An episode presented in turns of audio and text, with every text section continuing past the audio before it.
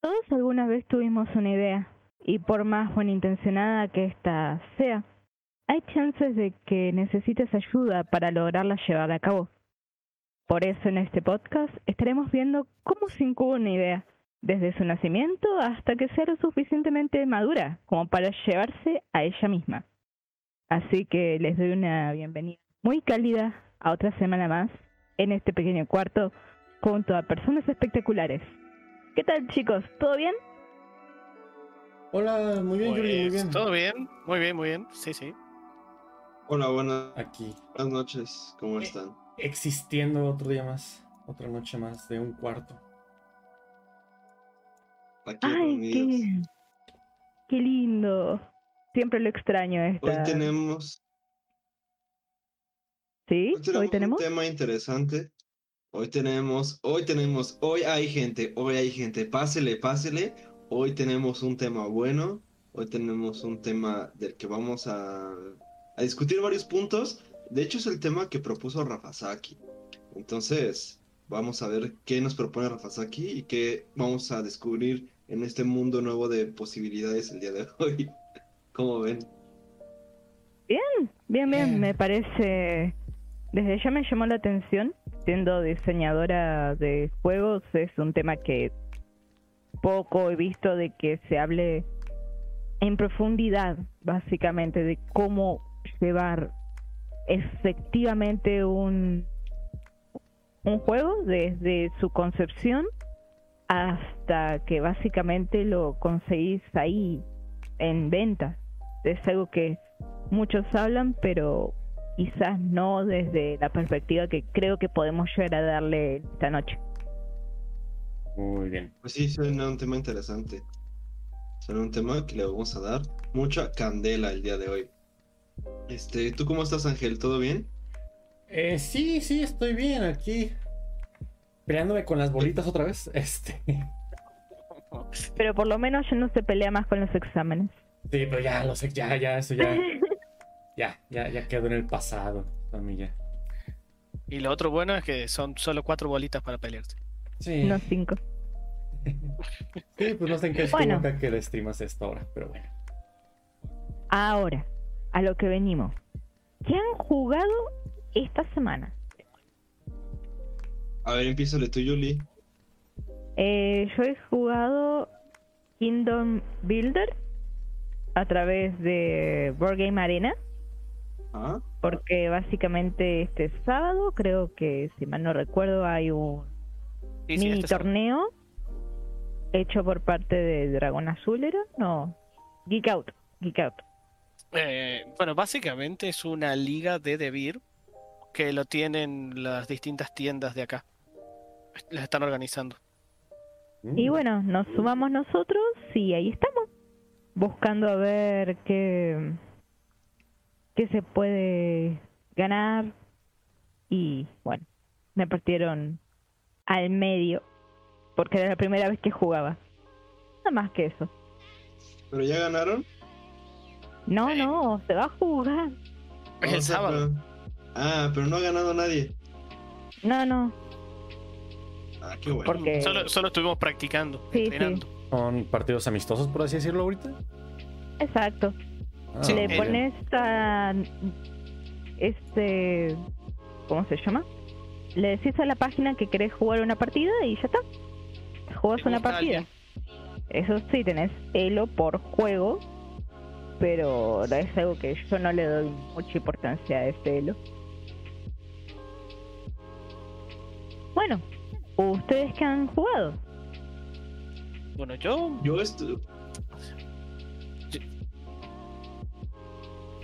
Ah, y, no. ¿Jugaste a estudiar?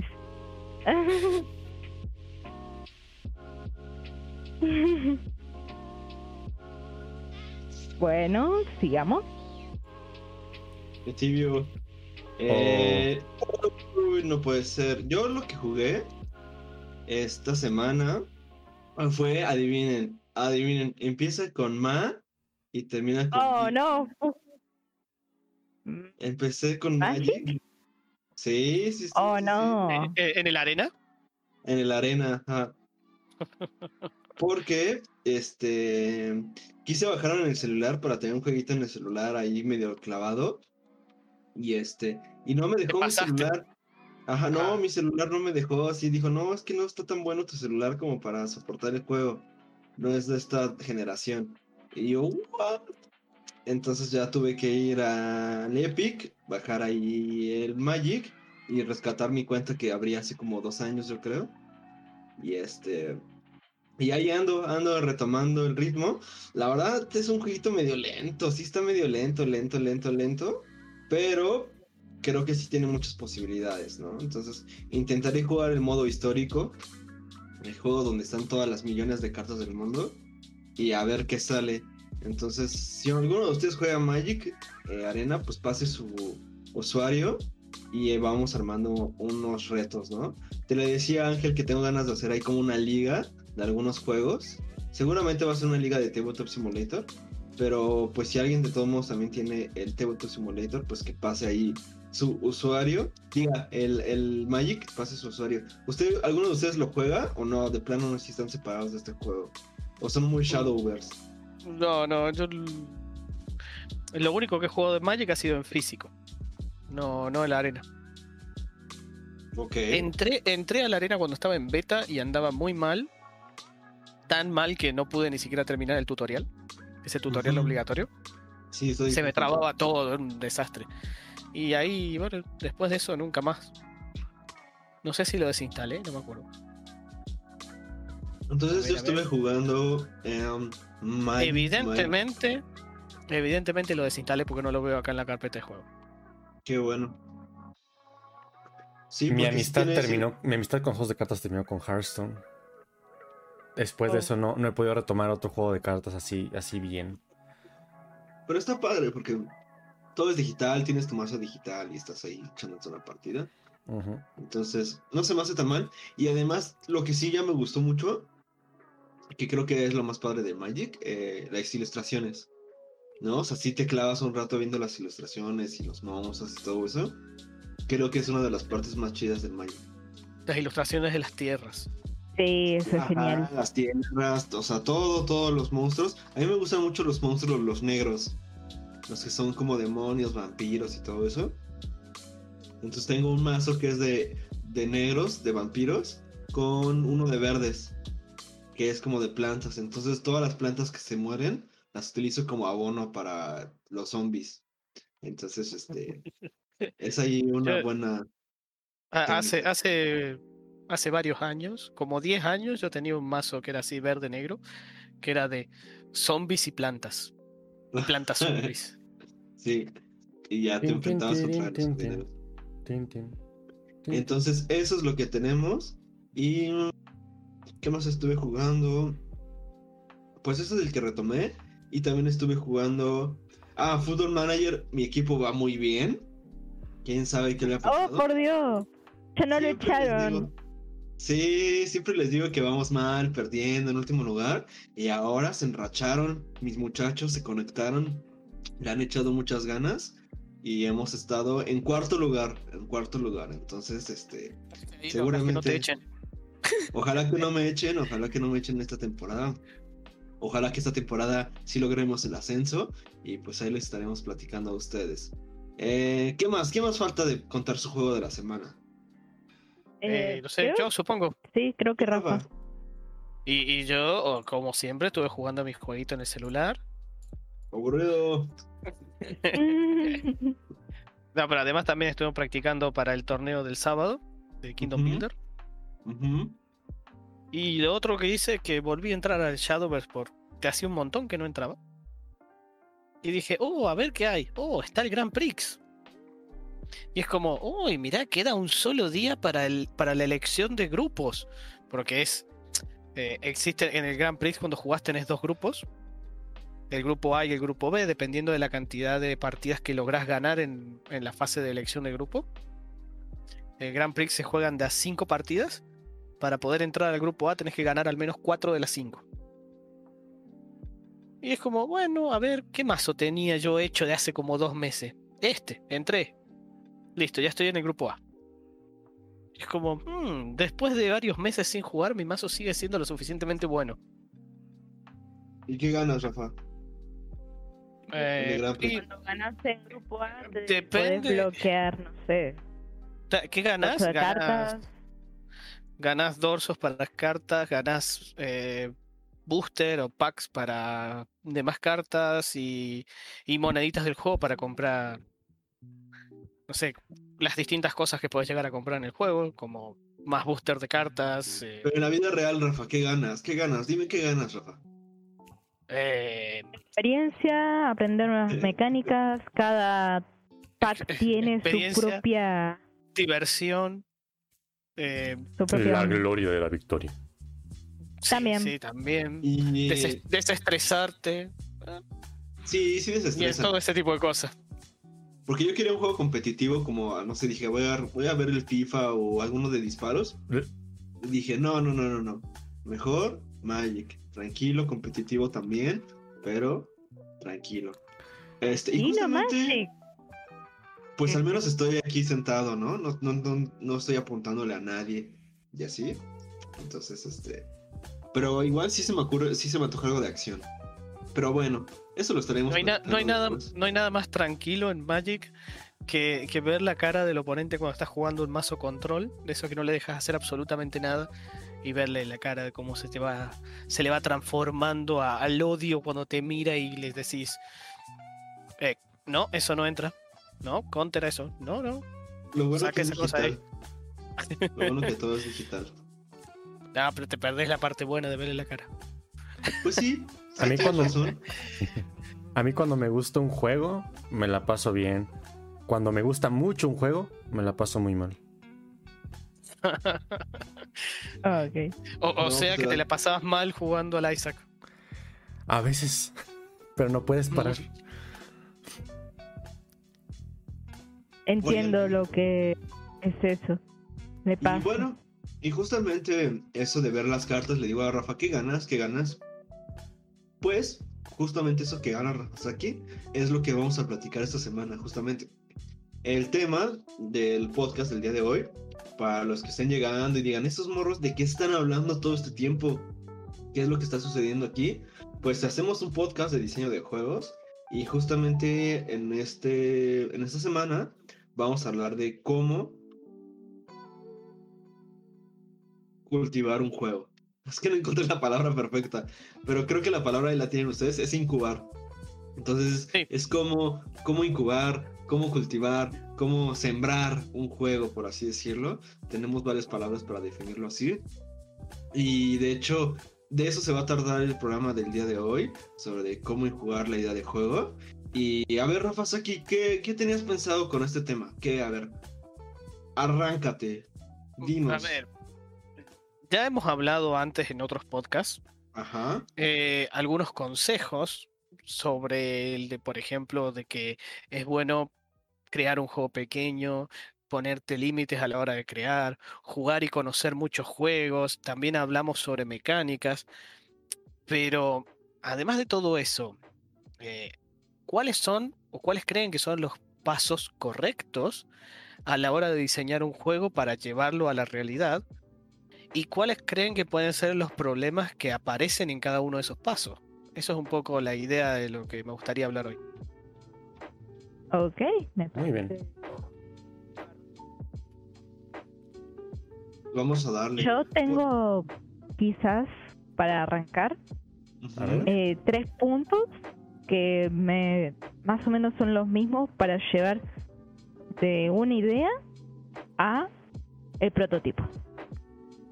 Es más que nada lo que yo hago, la parte que yo hago cuando hago un diseño, aunque hay una parte que se encarga más que nada Rafa. Los tres puntos serían hacia grandes rasgos, tener la idea, darle forma a la idea y generar un prototipo luego de todo este proceso creativo. Eso sería a grandes rasgos.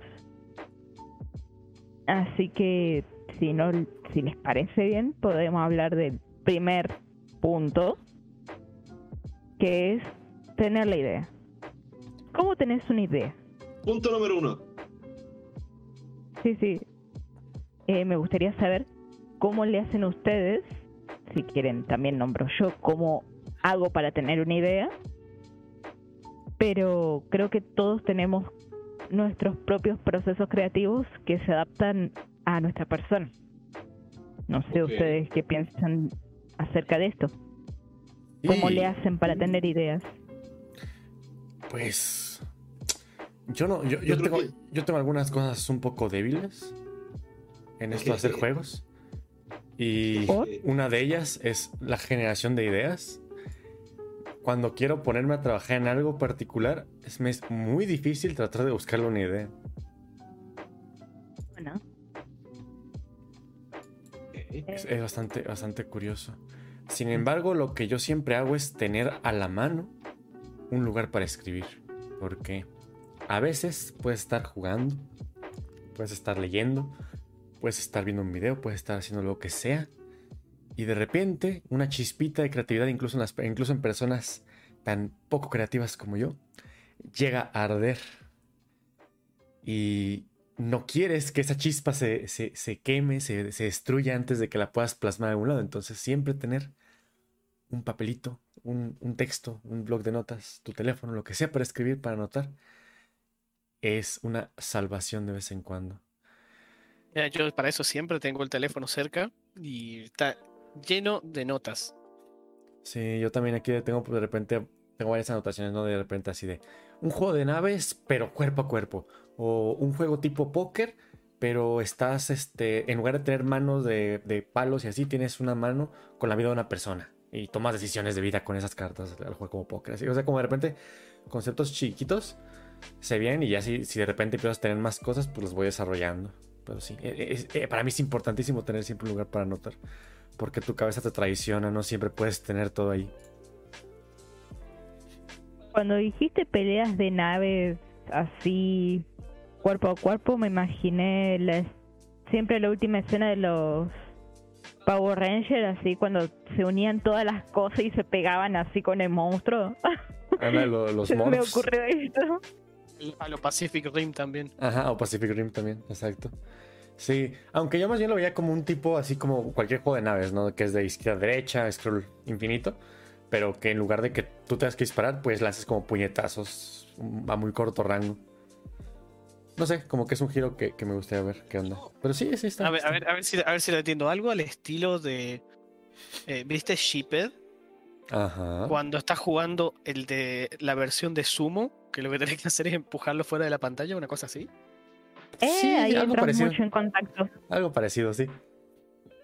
Solo que en el espacio y. De hecho, hay un juego que. Hay un- de hecho, hay un juego, sí, en el espacio. Que no tiene que ser precisamente en el espacio, realmente la temática puede lo que sea, ¿no? Hay un juego, de hecho, hay un juego en el que, en el que pasa mucho eso. Eh, puedes tener. Eh, hay dos tipos de partes de, nave, ¿no? O sea, bueno, hay varios tipos. Está la LED, están las aletas, el cohete, todo el cuerpo y las armas. Las armas son dos. Una como para cada extremo de la nave. Y pueden ser o disparos o puede ser un tipo de látigo. Y el látigo, pues, es como una lanza que va hacia adelante, hace un pequeño ángulo y luego regresa. Entonces, eso, eso es como lo más cercano que he encontrado de cuerpo a cuerpo. Creo que se llama algo así como. Ay, no recuerdo cómo se llama, la verdad. Llevo mucho. Lo jugué de muy pequeño ese juego. Tenía como tres añitos. Creo que, creo que de ahí fue donde se me quedó la idea de, de un juego de naves, pero cuerpo a cuerpo. Wow. A ver, chicos, ¿a alguien más se le ocurre cómo tener ideas? Que las ideas no valen nada. Así. Sí, pero, pero en algún- de alguna manera tenés que empezar. Pero valgan no valgan, empezar- valgan, valgan o no no valgan, no, puedes empezar empezar. sin ideas.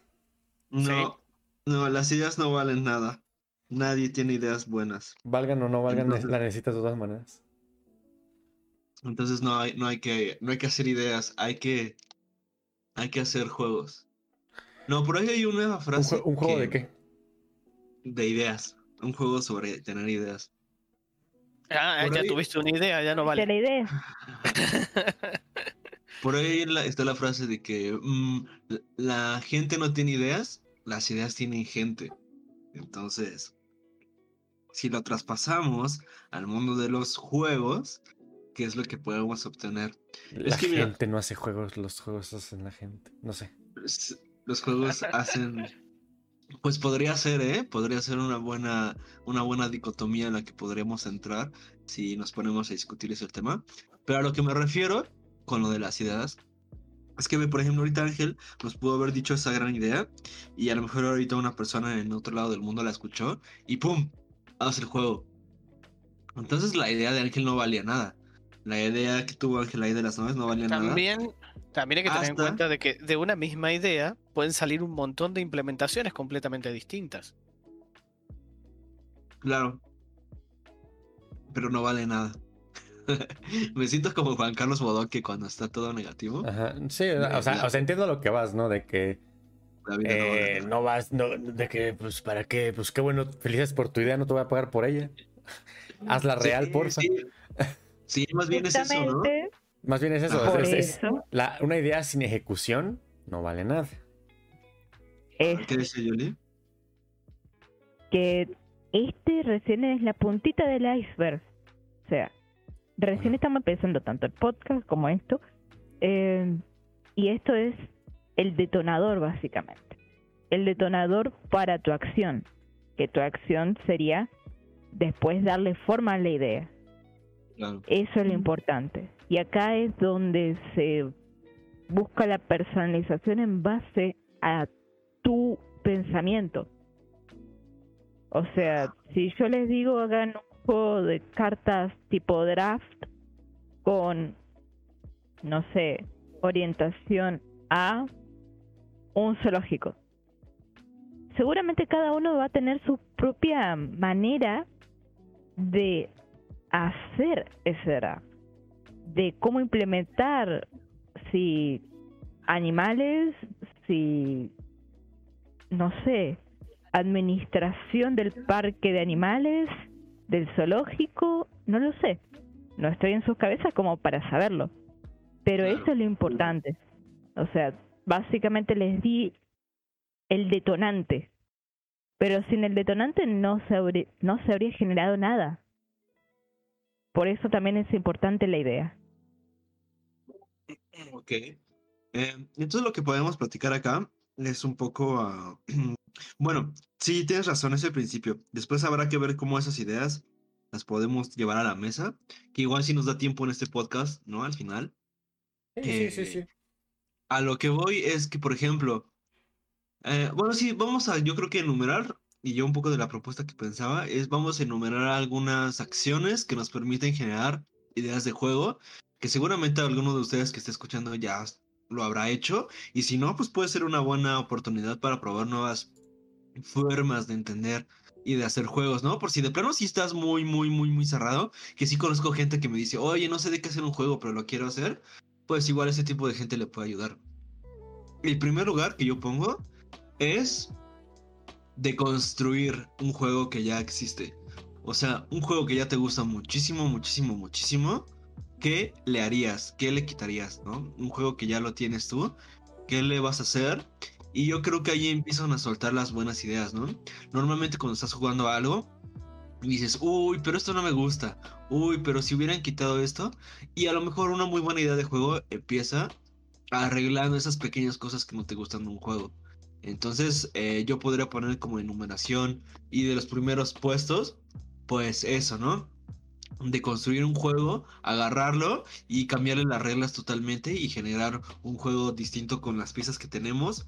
O cambiarle alguna regla y que con esa regla pues sea un juego lo más diferente posible, ¿no? O al menos no, al menos no saco un juego nuevo, pero sí ya con una regla. Por ejemplo, de, de Valorant. De Valorant lo que no me gusta es que disparan. Imagínate, ¿no? Eh, de Valorant no me gusta que disparan. Entonces voy a hacer un juego de Valorant que no se dispare. Pues ya puede sonar algo medio raro, pero ya podría ser una buena idea de juego, ¿no? Supongo que así iniciaron varios. Por ejemplo, el que creo que solía así un poco es el de Fortnite, ¿no? Que todo el mundo estaba encantado con la construcción y con Minecraft y con los zombies.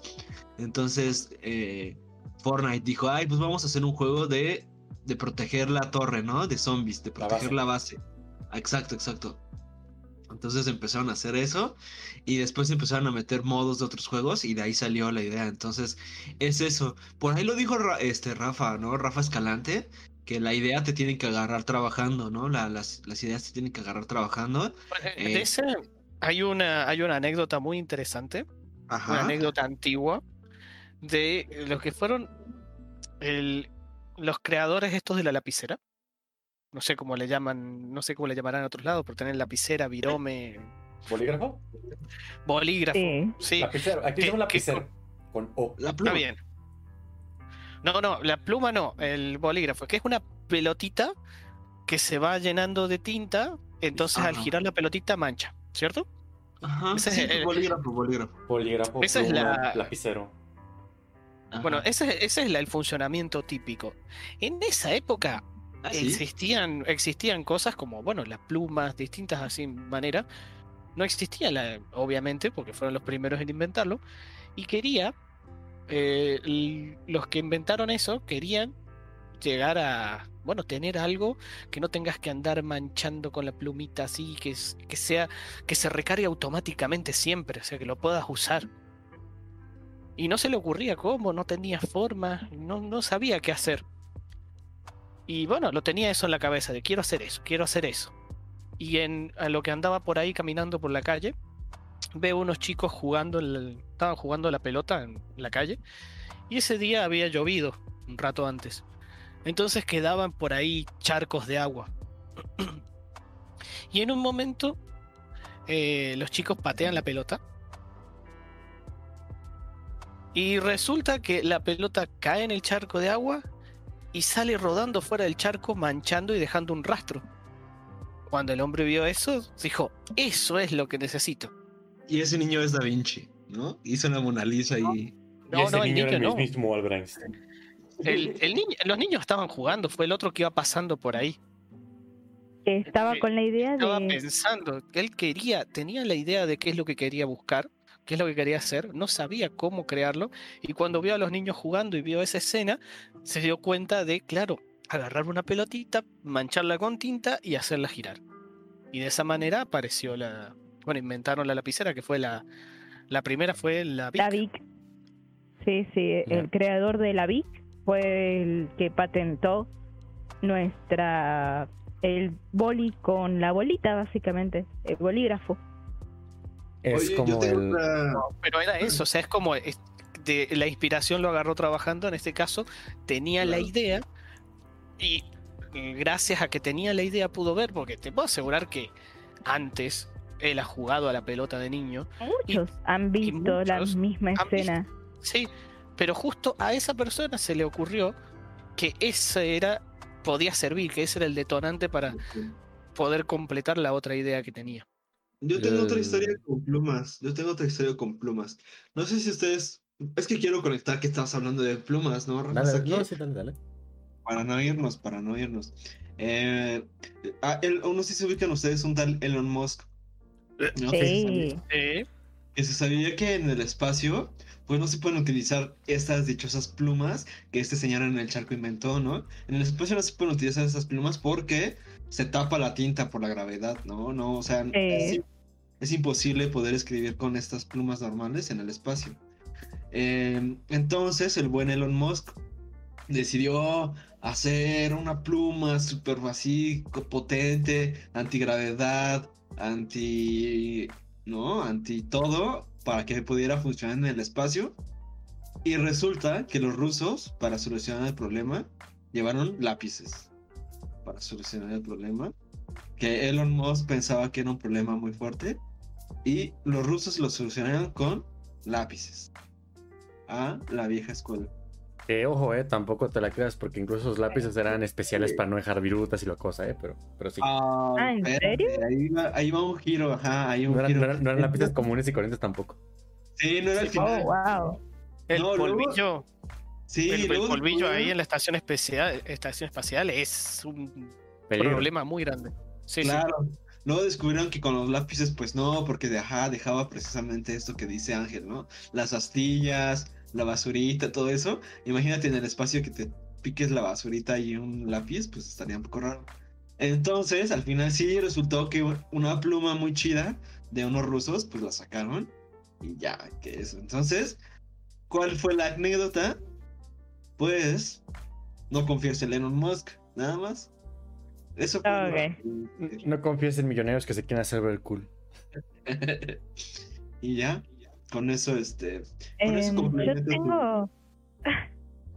Yo tengo acá toda mi manera diferente para tener ideas. Y quizás les pueda llegar a servir a quien esté escuchando del otro lado. Dale, Yuli. coméntanos Sí. tu idea de cómo tener ideas. A ver, para apuntarle aquí con mi boli. Que cambien de lugar. ¿A qué me refiero? Busquen un lugar tranquilo donde se sientan a gusto, que haya la menor cantidad de distracciones posible como televisiones, computadoras, etcétera, etcétera. Váyanse a ese lugar y quédense un par de horas con una lapicera y lápiz y abúrranse. Sí, parece contradictorio, pero tienen que aburrirse. Tienen que estar pensando en que quieren tener ideas de el rubro que quieran, porque esto funciona para cualquier rubro, no únicamente para los diseñadores de juegos. Pero cuando te aburrís, creas o no, nace esa parte que cuando éramos chiquitos y nos poníamos a inventar historias, a crear nuestros propios juegos a través de juguetes. Todo eso me ha pasado que me ha agarrado cuando me aburro. Hoy por hoy casi no nos dejamos aburrir gracias a esta maravillosa tecnología, Claro. pero me di cuenta de que es una manera muy interesante. Nosotros particularmente antes de que empezara la cuarentena, hace más o menos un año y medio atrás, eh, aprovechamos e íbamos, íbamos a una cafetería que únicamente tenía un televisor, nada más, y en general estaba pasando música. Así que íbamos, ahí nos quedamos un par de horas y nos poníamos a hacer diferentes cosas relacionadas con los juegos. Que necesitamos hacer tal cosa, lo hacemos. Que esto, que aquello. Y ahí se me han ocurrido un montón de ideas. También está faltando un detalle. A ver. Y es el hecho de que cuando íbamos a la cafetería teníamos también, en- antes de ir a la cafetería, habíamos limitado un poco de qué buscábamos de esa Ah, idea. sí. Por ejemplo, eh, no sé, eh, estamos eh, pensando en algún- hacer algún juego para el, el concurso del Innovando el Juego. Bueno, el concurso te dice que tiene que ser un juego con estas características. Entonces ya tenemos limitado a esas características, ya sea por la mecánica o componentes y demás. Sí, sí, ya íbamos con cosas predeterminadas, previamente preparadas para ese día. Es un Y- poco lo que le pasaba a este el creador del, de la virome, de la lapicera o pluma o como Iba por llamar, ahí, que iba pensando en quiero hacer este objeto, pero no sé cómo. exactamente. Así que yo creo que es algo que todos deberían probar, de ponerse esa limitante y cambiarse a algún lugar que les digan, este es un lugar bonito. No hay nada, me voy a aburrir como un hongo, no importa. Vas ahí y te enfrentas al aburrimiento cara a cara. Y le decís, no me aburro nada porque voy a estar creando. Esa es básicamente mi manera de conseguir ideas. Hoy por hoy ya no es necesario ya no es necesario mudarme físicamente. Lo puedo hacer inclusive frente a la computadora, poniéndome el low-fi de fondo y ya está. Y a mí empiezan a aparecer. Es el Lofi para estudiar, ¿no? 24 Sí. horas. Sí, ese mismo. Sí, no, no está que- tan mal porque este sí está ahí neutro. Ok, ok. A ver, todas las personas que están aquí en el chat, por favor, mándenos ideas de cómo generan sus juegos. Todas las personas que están aquí en el chat, comuníquense con nosotros. y estaremos leyendo todas sus recomendaciones aquí en el podcast. Entonces, este, a ver tú Ángel, a ti que te estoy viendo, ¿cómo le haces para hacer un juego? Platícanos. Llorando, llorando muy fuerte. Em, No. Platícanos. bueno, em, pues muchas veces. Sin pena. Pues muchas veces cuando... Cuando más he, he tenido ideas es cuando estoy jugando. Porque muchas veces me surge esta pregunta. ¿Y si? ¿Y si este juego hiciera esta cosa?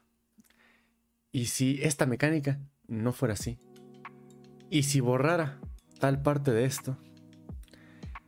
siempre la pregunta me manda a, tratar de, de, buscar una respuesta a esas cosas.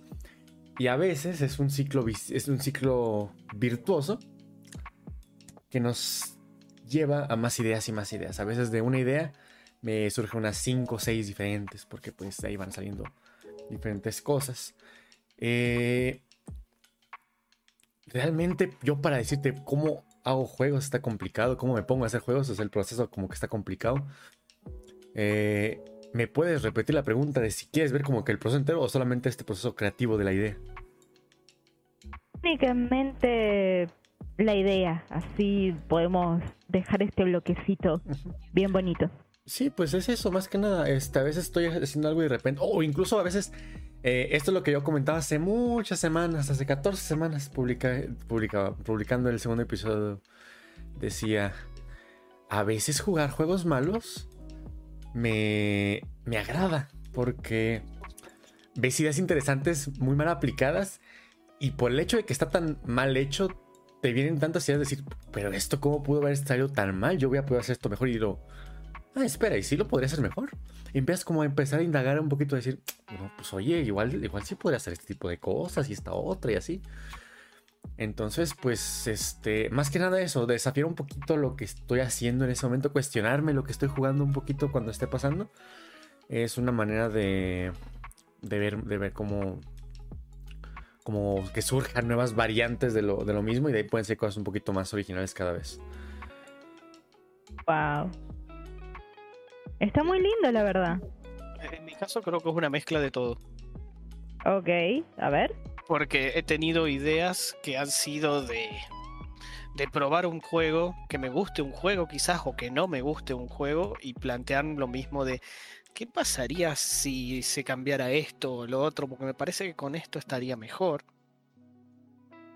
Tanto, como decía, tanto en juegos que me gustan, como lo mismo que, comentaba Ángel, ver un juego malo, incluso en un momento, eh, en un momento vi algo que desde mi punto de vista ni siquiera lo podría llegar a llamar juego, porque le faltaban, le, faltaban decisiones, uno no podía tomar decisiones ahí. Simplemente es como, ah, tengo la pieza correcta en este momento, la tengo que jugar. Si no, la va a jugar quien tenga la pieza correcta. O sea, no, no había ningún tipo de decisión.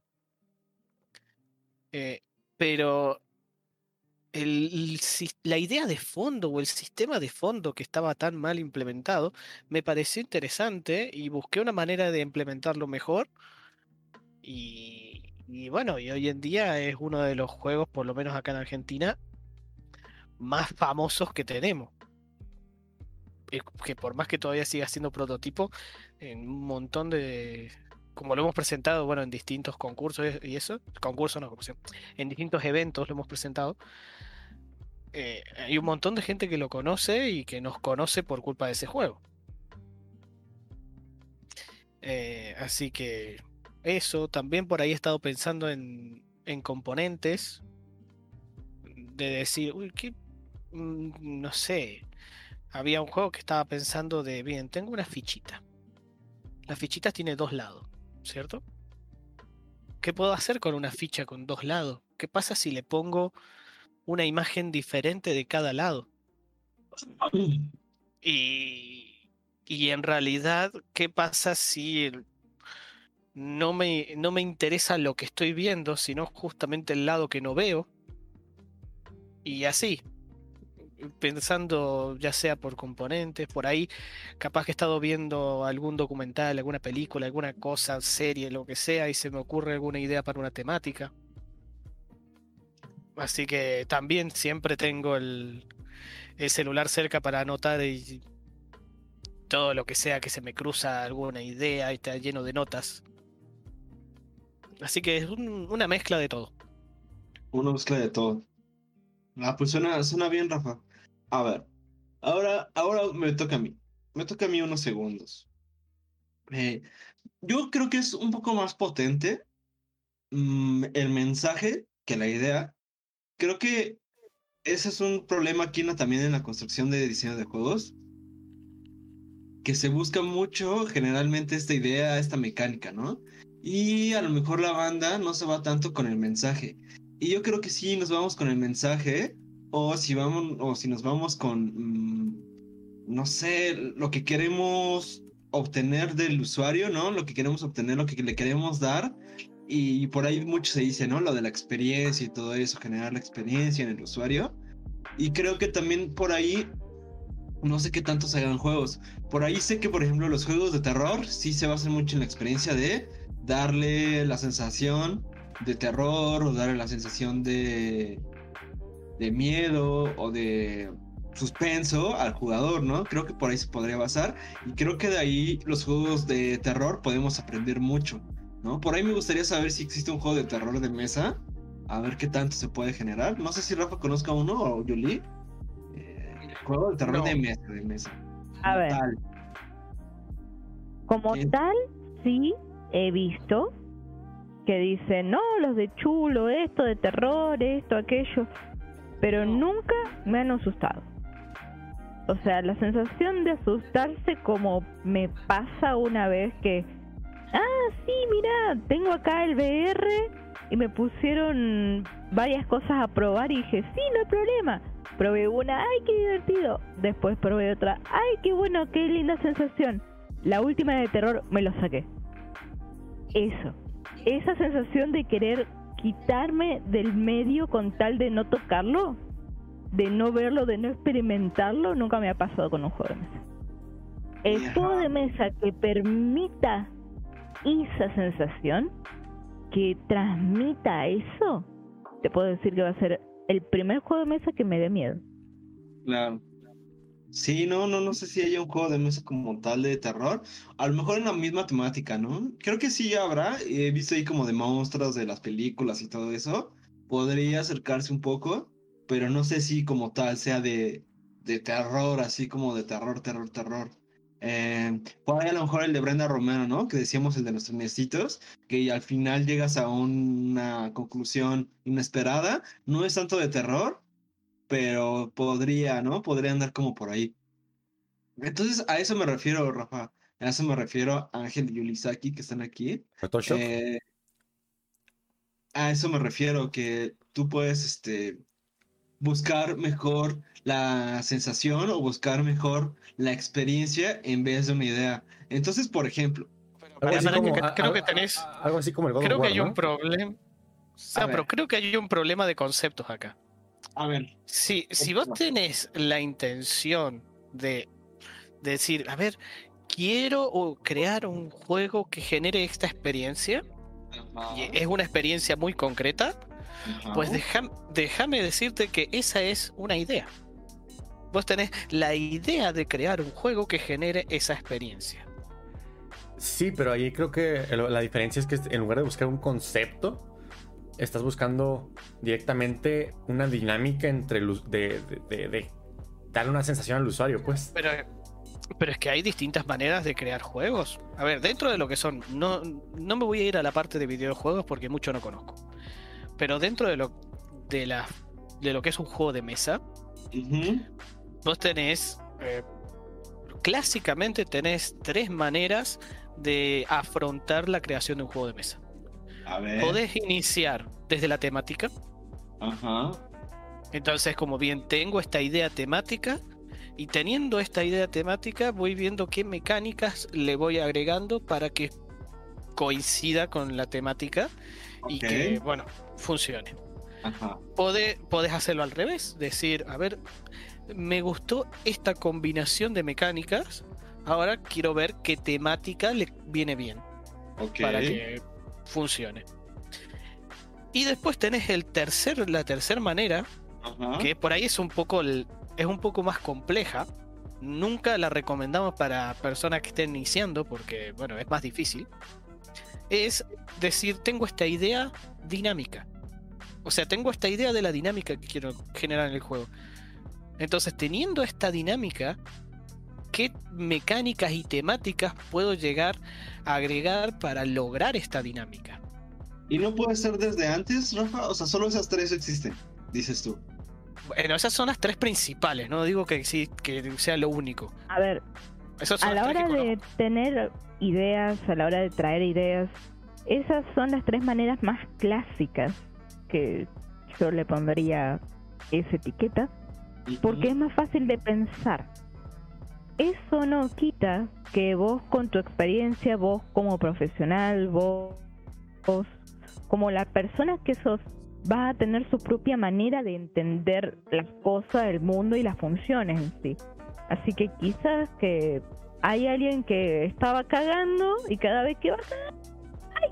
Una idea. No se le ocurre de otra manera, yendo al baño nomás. Pero es porque esa persona es única y diferente. ¿Y vos de qué te reís? Eh, así que depende mucho de la persona. Depende mucho de tu estilo, depende mucho de lo que buscas.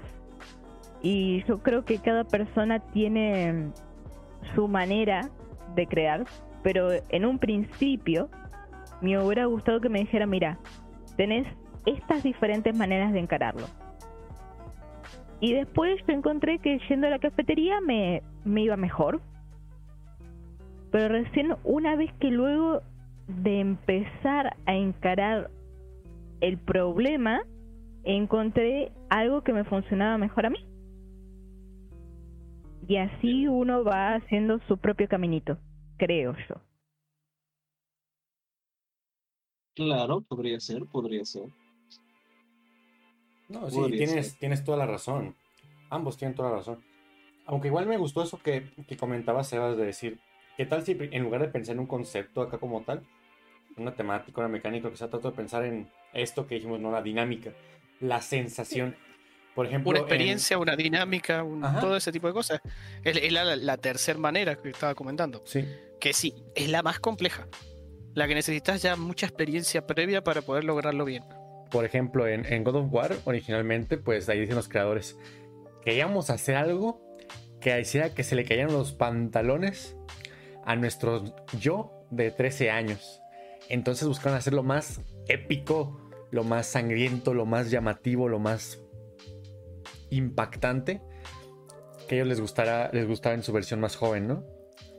Y, y de ahí pues nos dijeron, no, pues, vamos, a hacer, que, vamos a que llegue Kratos y que haga esto y lo otro. No, sino dijeron, a ver, queremos, ¿qué queremos? Queremos violencia, queremos esto, ¿qué temático somos? No, pues esto, lo otro.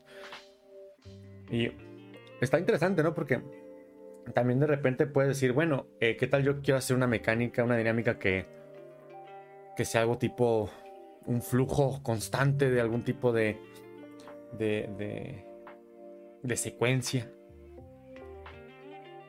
Y, y, y en, y en lugar de eso vas, vas tratando de ser como una cosa menos tangible. Siento que es interesante. Por ejemplo, Mirror's Edge. Mirror's Edge no sé cómo se ha hecho. Para nada. Pero Mirror's Edge se basa muchísimo en el movimiento fluido. En, en- en moverte fluidamente. Y es un placer moverte fluidamente en los edificios como, como esta... Ay, no recuerdo su nombre. Pero como la protagonista de Edge. Entonces, este... Igual tratar de buscar ese tipo de... De buscar lo más- la sensación más pura de un juego puede ser una buena chispa de inicio realmente. Me parece un enfoque muy interesante. Chispazo, un chispazo de sabor. Por ahí algo que los comparte luego el Diego de la Rosa en su taller de cómic. Y pone ahí, hay unas reglas, ¿no? Para poder desarrollar una idea. Y a mí me gusta mucho aplicarla también en los juegos. Y yo creo que se lo pondría a muchas de las personas que quieran desarrollar juegos también, para salirse un poco y generar esta universalidad, ¿no? Porque luego acá eh, está ese, ese debate, ¿no? Ese tema de que el juego latinoamericano, si hay una este, dinámica latinoamericana, una mecánica latinoamericana, o qué se juega más acá. Eh, entonces, pensando en esa cuestión, porque sucede no solo en el juego, ¿no? También en el cómic, en las películas, en todas partes, sucede esta, esta cuestión, ¿no? De, querernos identificar con las raíces culturales y, y, por cuestión como de orgullo cultural, queremos llevar, ¿no? Las raíces de nuestra cultura en el videojuego. No está mal, no, no está mal. El problema es que hay que saber hacerlo. Entonces, este, les digo que Diego pone ahí una regla que cuando le pone a sus alumnos a, hacer el cómic o un fragmento del cómic o iniciar su cómic, les pone un par de eh, requerimientos, un par de, acotaciones. Uno es que no tiene que estar en México, por ejemplo. O sea, si el taller está en México eh, o del país, no puede estar en el país de origen de la persona que lo escribe. Entonces, en este caso, Rafasaki y Yolisaki que están allá, no podrían hacer una historia de San Luis, Argentina, ni de Argentina, ni de Buenos Aires, ni de La Plata, ni de Rosario. No hay drama. Eh, no hay drama. Yo siempre que hago historia la pongo en un mundo inventado medieval fantástico, entonces ya está. Esa es otra, esa es otra. Y bueno, ahí va. Entonces nada de argentinos, ¿no? O nada de mexicanos en nuestro caso, nada de México. Y la otra regla, que complementa muy bien esta otra, es que no sea en el presente, ¿no? Que no se mantenga en el presente, que no esté en el presente, que no esté en el tiempo de ahora. Y yo creo que eso también permite al usuario, pues al menos ya no construir desde la propia realidad, sino ya eh, o fijarse en lo que ya pasó o tratar de vislumbrar lo que viene, ¿no? Con el futuro. Entonces, este, me parece que esos son dos muy buenos ejercicios que las personas que están acá se pueden dar a la tarea, ¿no? Eh, si ya están haciendo un juego, traten de no meterlo en su país de origen, y que no esté en su tiempo presente. Y tal vez eso le pueda dar ahí un pequeño giro a lo que están logrando. Y tal vez esos pequeños giros o esas pequeñas limitaciones ayuden a que tú generes una idea un poco más concreta y sólida, ¿no? podría ser, creo que es un, un buen ejercicio por ahí que, que se puede explorar. También puedes hacer lo contrario. como otro ejercicio de decir, bueno, ahora pensate algo en tu país o en tu ciudad y en el presente. Es que todo el mundo hace eso. Porque hay un montón, no, todo el mundo, no.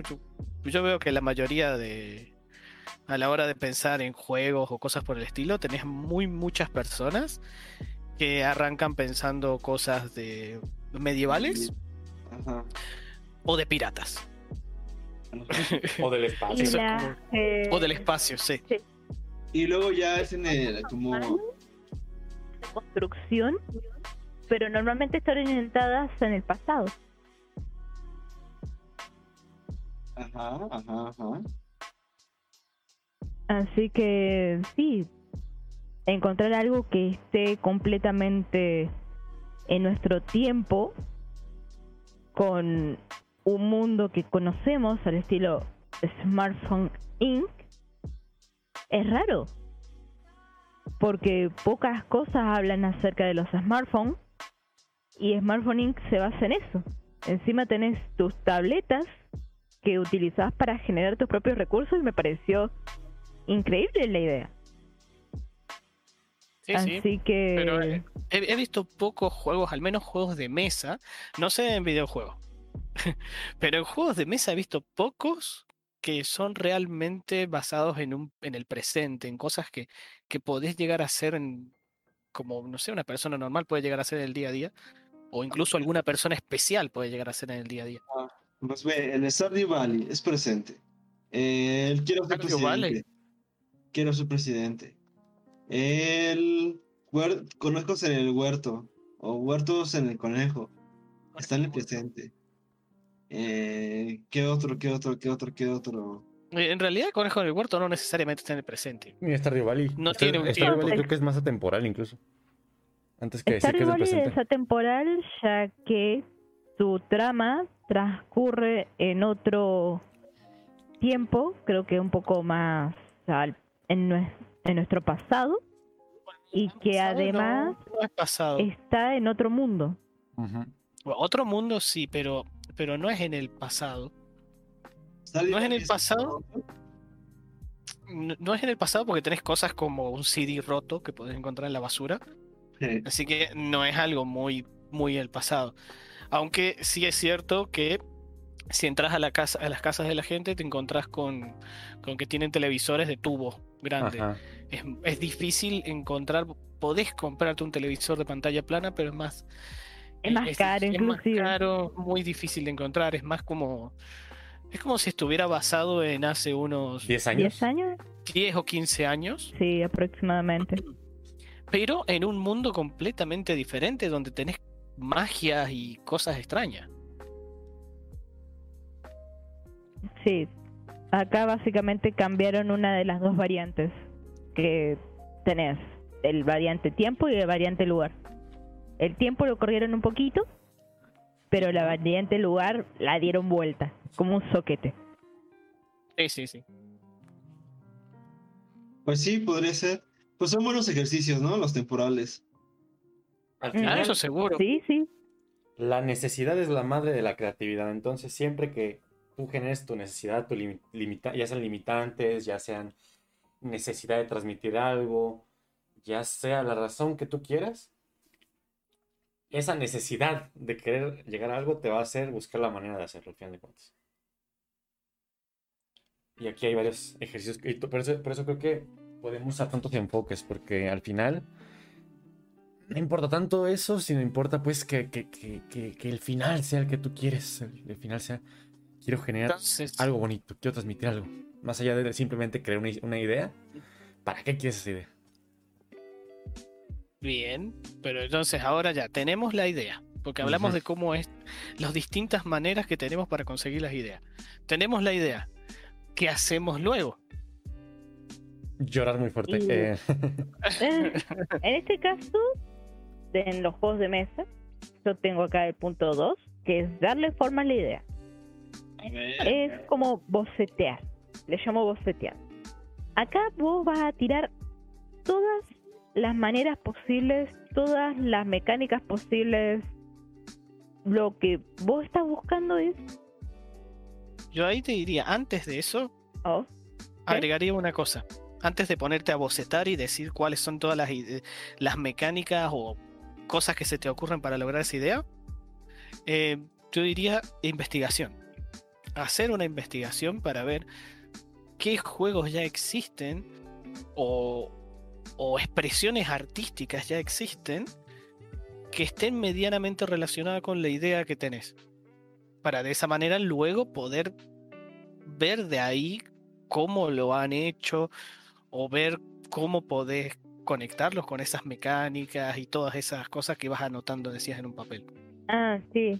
También sirve esto para evitar solaparte o pisar a otros que es como, sí, se me ocurrió tal cosa, tal, tal. Pero, pero eso es un Carcassonne, o sea, me estás diciendo un Carcassonne esquineado. No, pero el mío es original. Lo siento, pero la originalidad no se ve. Y ahí es cuando tenés que replantearte la idea o pensar en otras cosas. Pero Plantear la implementación de la idea, sí, diferente. la manera como estabas encarando esa, esa reimplementación de la idea. La gracia, ahora sí, de bocetear es equivocarte. Cuando estás pensando de tal implementación, de tal cosa, acá es experimentación pura. Buscas mecánicas y dinámicas las cuales intentan reflejar o que vos pienses que reflejen lo más posible la idea original. En el caso de las dinámicas serían mecánicas que reflejen sensaciones. Por ejemplo, si vos vas a administrar cosas, si vos querés dar la sensación de estar administrando cosas, sabes que en este proceso vas a tener que eliminar o controlar lo más posible el azar entrante de cada jugador. Porque si tenés un juego caótico, no vas a tener casi manera de controlar este azar. Así que esas son cosas que para mí se tienen que plantear en esta fase. Darle forma a la idea. Y de acuerdo a lo que hagas, es básicamente eh, un proceso de imaginación diferente. Por ejemplo, no es lo mismo diseñar un juego que hacer un vestido.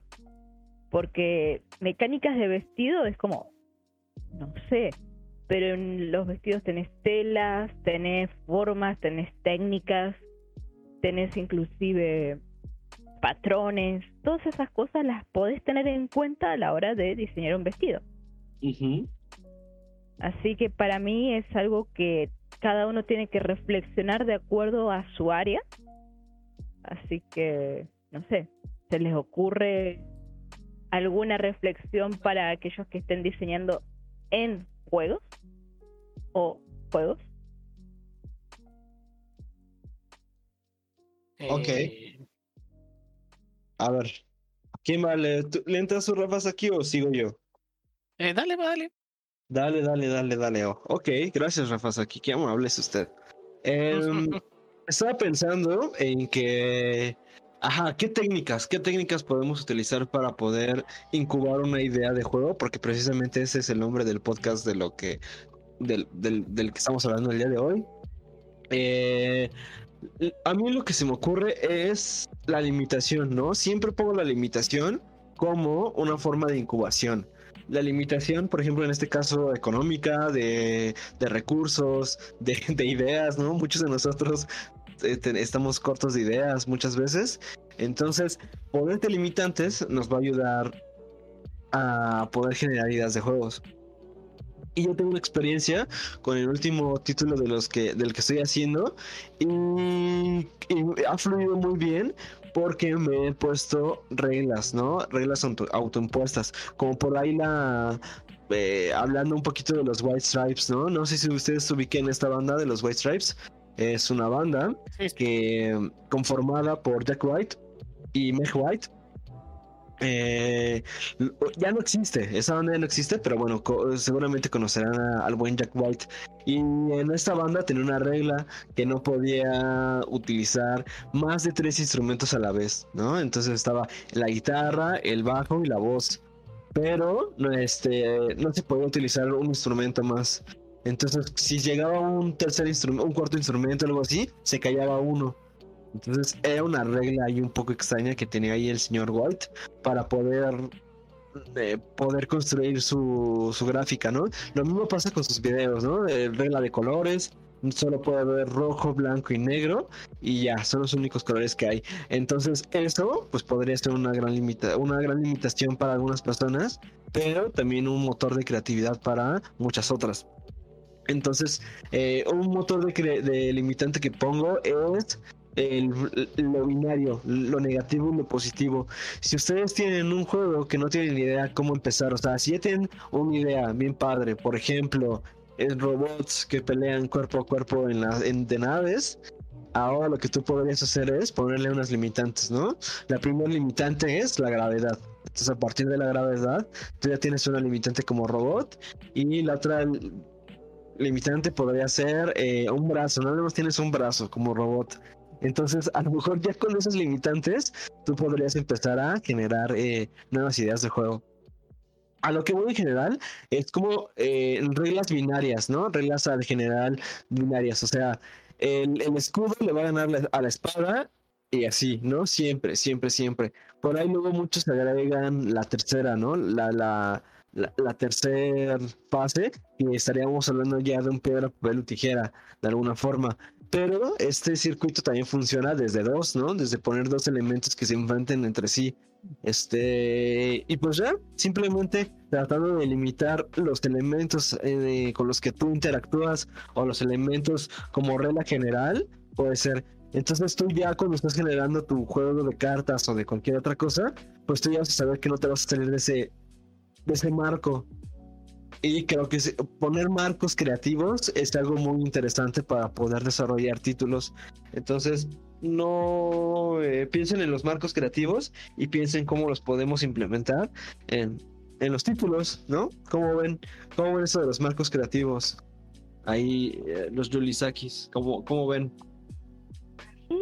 Me parece bien, ya que una de las cosas, una de las recomendaciones que siempre damos para empezar a hacer tu proyecto, tu idea, y justamente estamos hablando de darle forma a la idea, es, eh, ¿cómo se llama?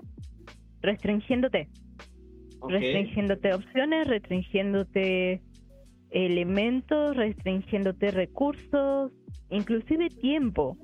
Por algo existen las zapadas lúdicas o como Game Jam. las Game Jam. Así que creo yo que es algo más que útil y sumamente importante de nombrar. Gracias, Sebas. ¿Cómo, perdón?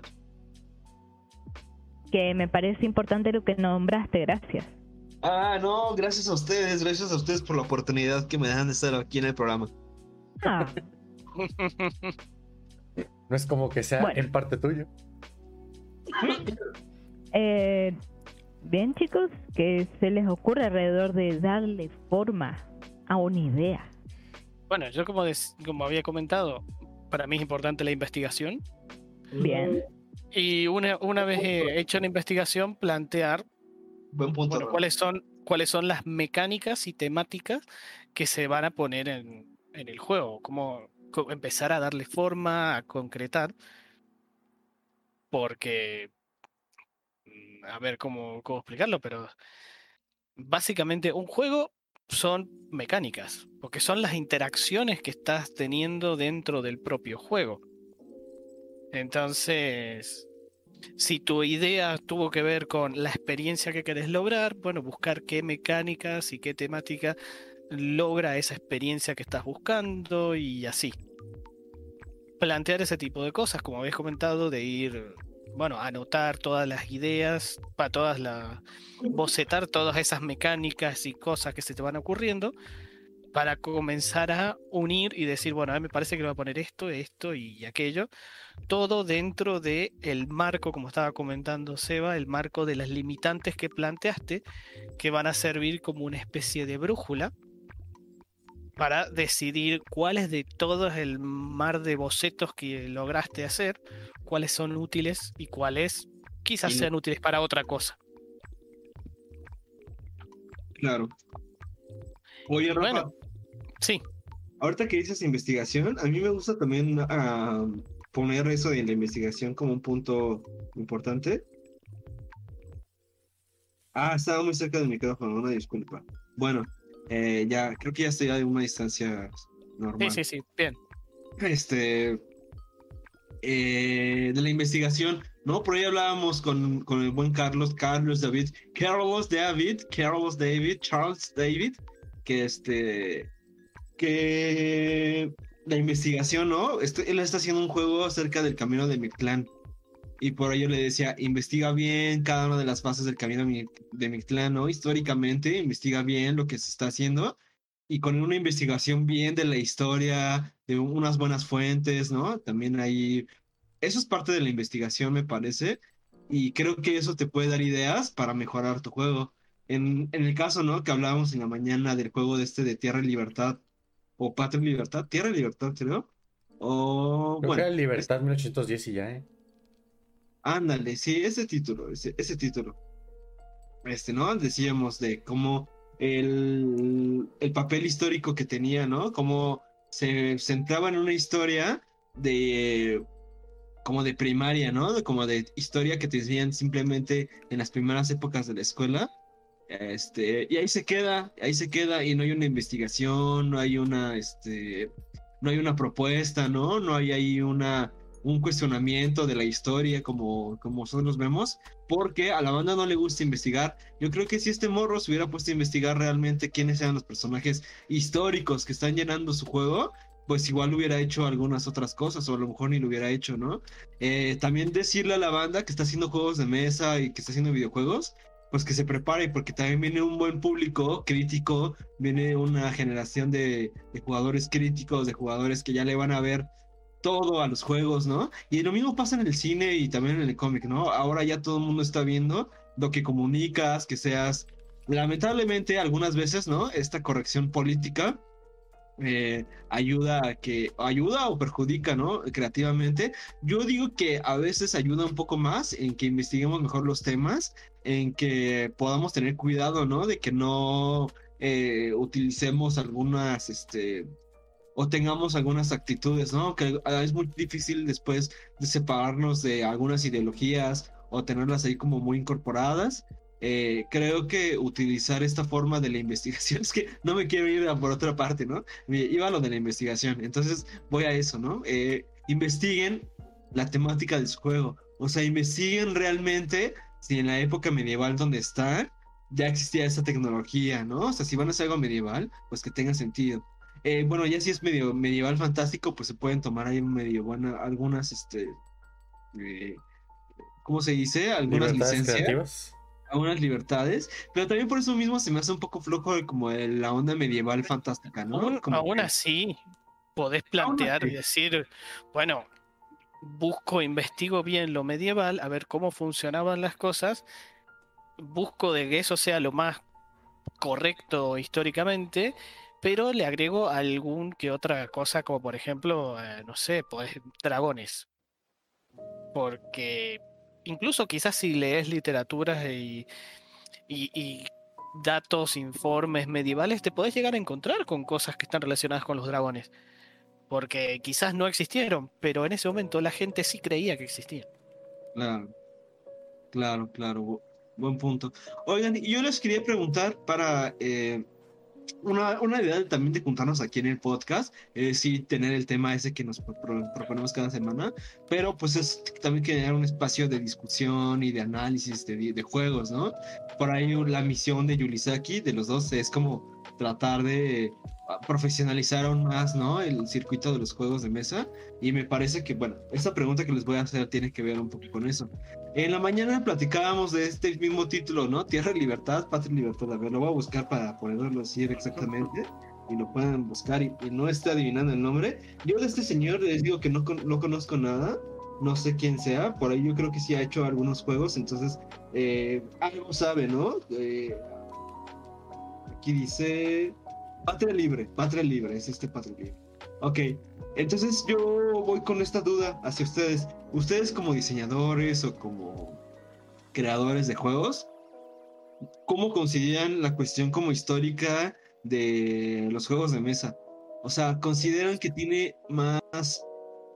¿Qué consideran que está más cool o, que, o cómo lo ven ustedes? Por eh, ejemplo... ¿Histórico en qué sentido? Ajá, por ejemplo, ahí voy, ahí voy. Por ejemplo, El Señor de los Anillos. El Señor de los Anillos es una representación de la historia de Europa. ¿no? Eh, algunas casas, todos son guiños a cosas que pasaron realmente en, la historia europea, ¿no? En la historia realmente pues medieval europea, ¿no? esta casa representa esta otra casa, este, eh, los, los, precisamente, ¿no? Los orcos representan este, tal figura, creo que hay representación de los mongoles, eh, ¿no? Como históricamente, el Señor de los Anillos es una representación histórica, ¿no? Y ahorita el Señor de los Anillos, pues es un elemento, una, eh, una referencia gigante, ¿no? En cuanto a la creación y en cuanto al mundo fantástico. De hecho, es como la referencia, el mundo, del mundo fantástico, por así decirlo.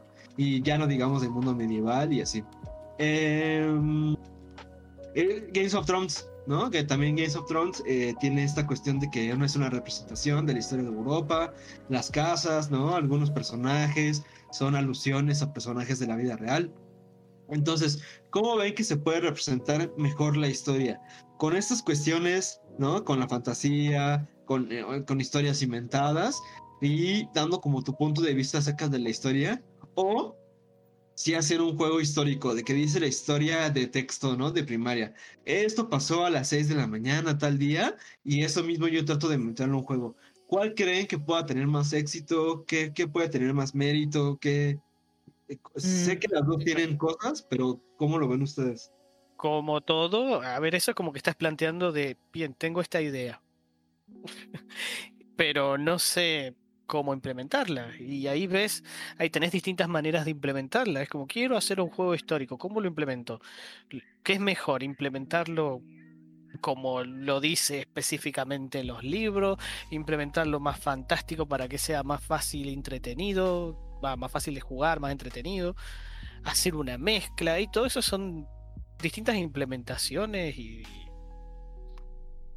Eh, A ver, yo tengo mi manera de ver esto, A ver, Julie. y es que particularmente lo histórico de carpeta, lo histórico que hemos vivido, lo que podemos considerar historia del mundo, pasó de determinada manera. O sea, sabemos que cuando, no sé, los nazis amenazaban el mundo y todo esto, se enfrentaron en la Segunda Guerra Mundial con Estados Unidos y Estados Unidos ganó y los nazis fueron prácticamente hechos mala palabra en todo el planeta. Espero que no censuren el stream por esto. Pero si vos haces un juego, no podés hacer que siempre gane el mismo. Es por eso que para mí particularmente, la única manera de hacer un juego histórico que represente una historia es buscando que sea desde la parte más fantástica. Porque yo ya sé cómo terminó la historia y todos aquellos juegos que son considerados históricos están tan estructurados y tan determinados por la historia que sucedió que prácticamente sabes cómo termina.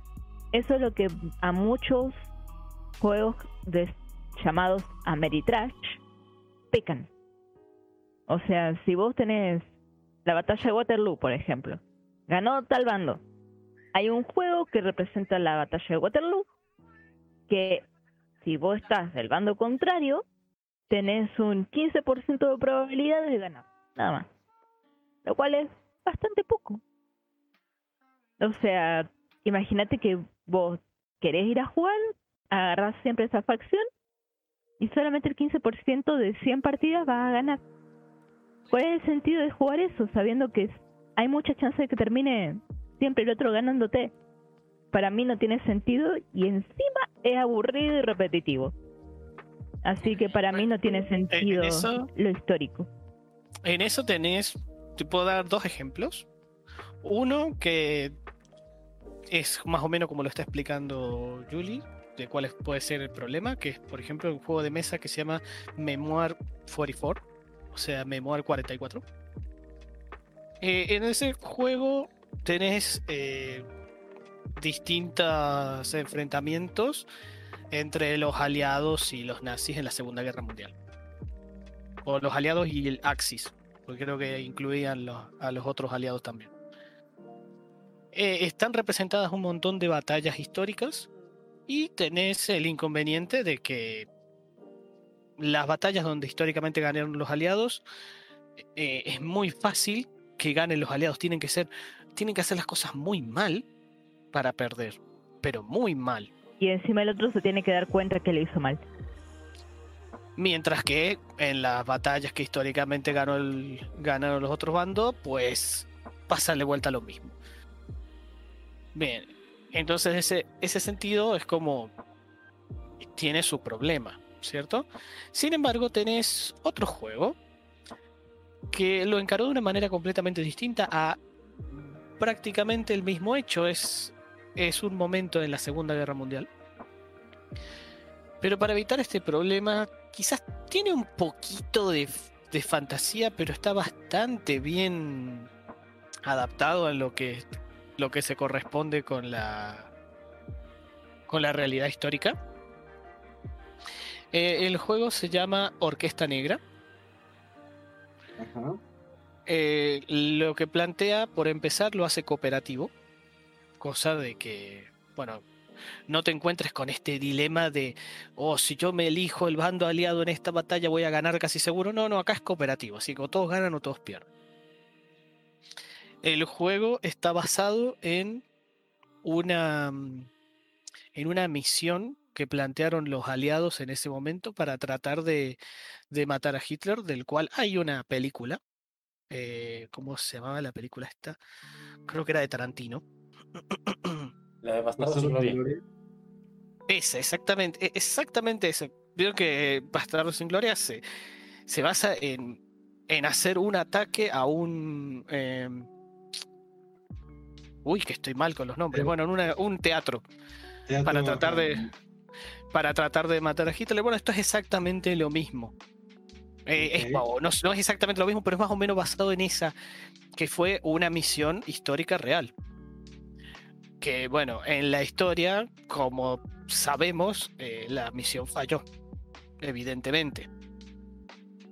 Pero en cambio en la película de Bastardo sin Gloria, la misión tiene un final diferente. Y acá en Orquesta Negra, eh, depende de lo que hagan los jugadores, puede fallar o puede salir bien. Ok. Y bueno, es una forma de plantear las cosas históricas de una manera entretenida, interesante, pero que necesita sí o sí agregar algo de ficción, porque si no es como, no, yo sé que la misión falló, entonces no tenés forma de ganar el juego. No tiene mucho sentido. creo, Compraste ¿no? un juego para nunca ganarlo. Yupi. Pero en cambio, al, al agregarle este poquito de ficción de decir, mira, de vez en cuando, si haces las cosas bien, que es como no la hicieron en la historia, lo podés ganar. Podés completar Claro. la misión que ellos no pudieron. Claro. Es que sí, a lo que voy a lo mejor no, no creo que no tenga ficción. De hecho, yo creo que se ha de tener. ¿No? Porque son como un montón de personajes peleándose en, en un squad. Y creo que eso en la historia, pues tampoco no pasó así como tal, ¿no? O sea, no tienes ahí tu. tu escuadrón, ¿no? O tu, tu party de. de personas, ¿no? Y la Malinche es la healer. Y, y Hidalgo es el tanque. ¿no? Eh, Entonces- eh, igual digo, el, el juego, si bien está basado en la misma misión en la que se basó la película Bastardo sin Gloria, eh, es diferente.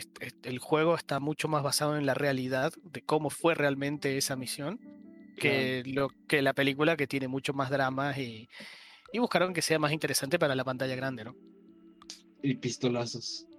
Claro. Pues, pues bueno, vamos a hacer ahí una pregunta. Si alguien quiere comentar un poco más, ¿tú qué opinas, Ángel? ¿Qué, qué piensas de este de esta Yo- yo tengo- situación?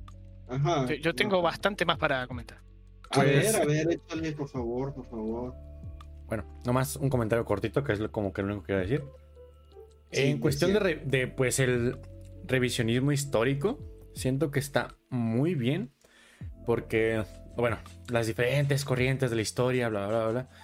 La última, la que más me gusta es la de es aquella de la escuela de anales que te dice, la historia la cuenta el pueblo.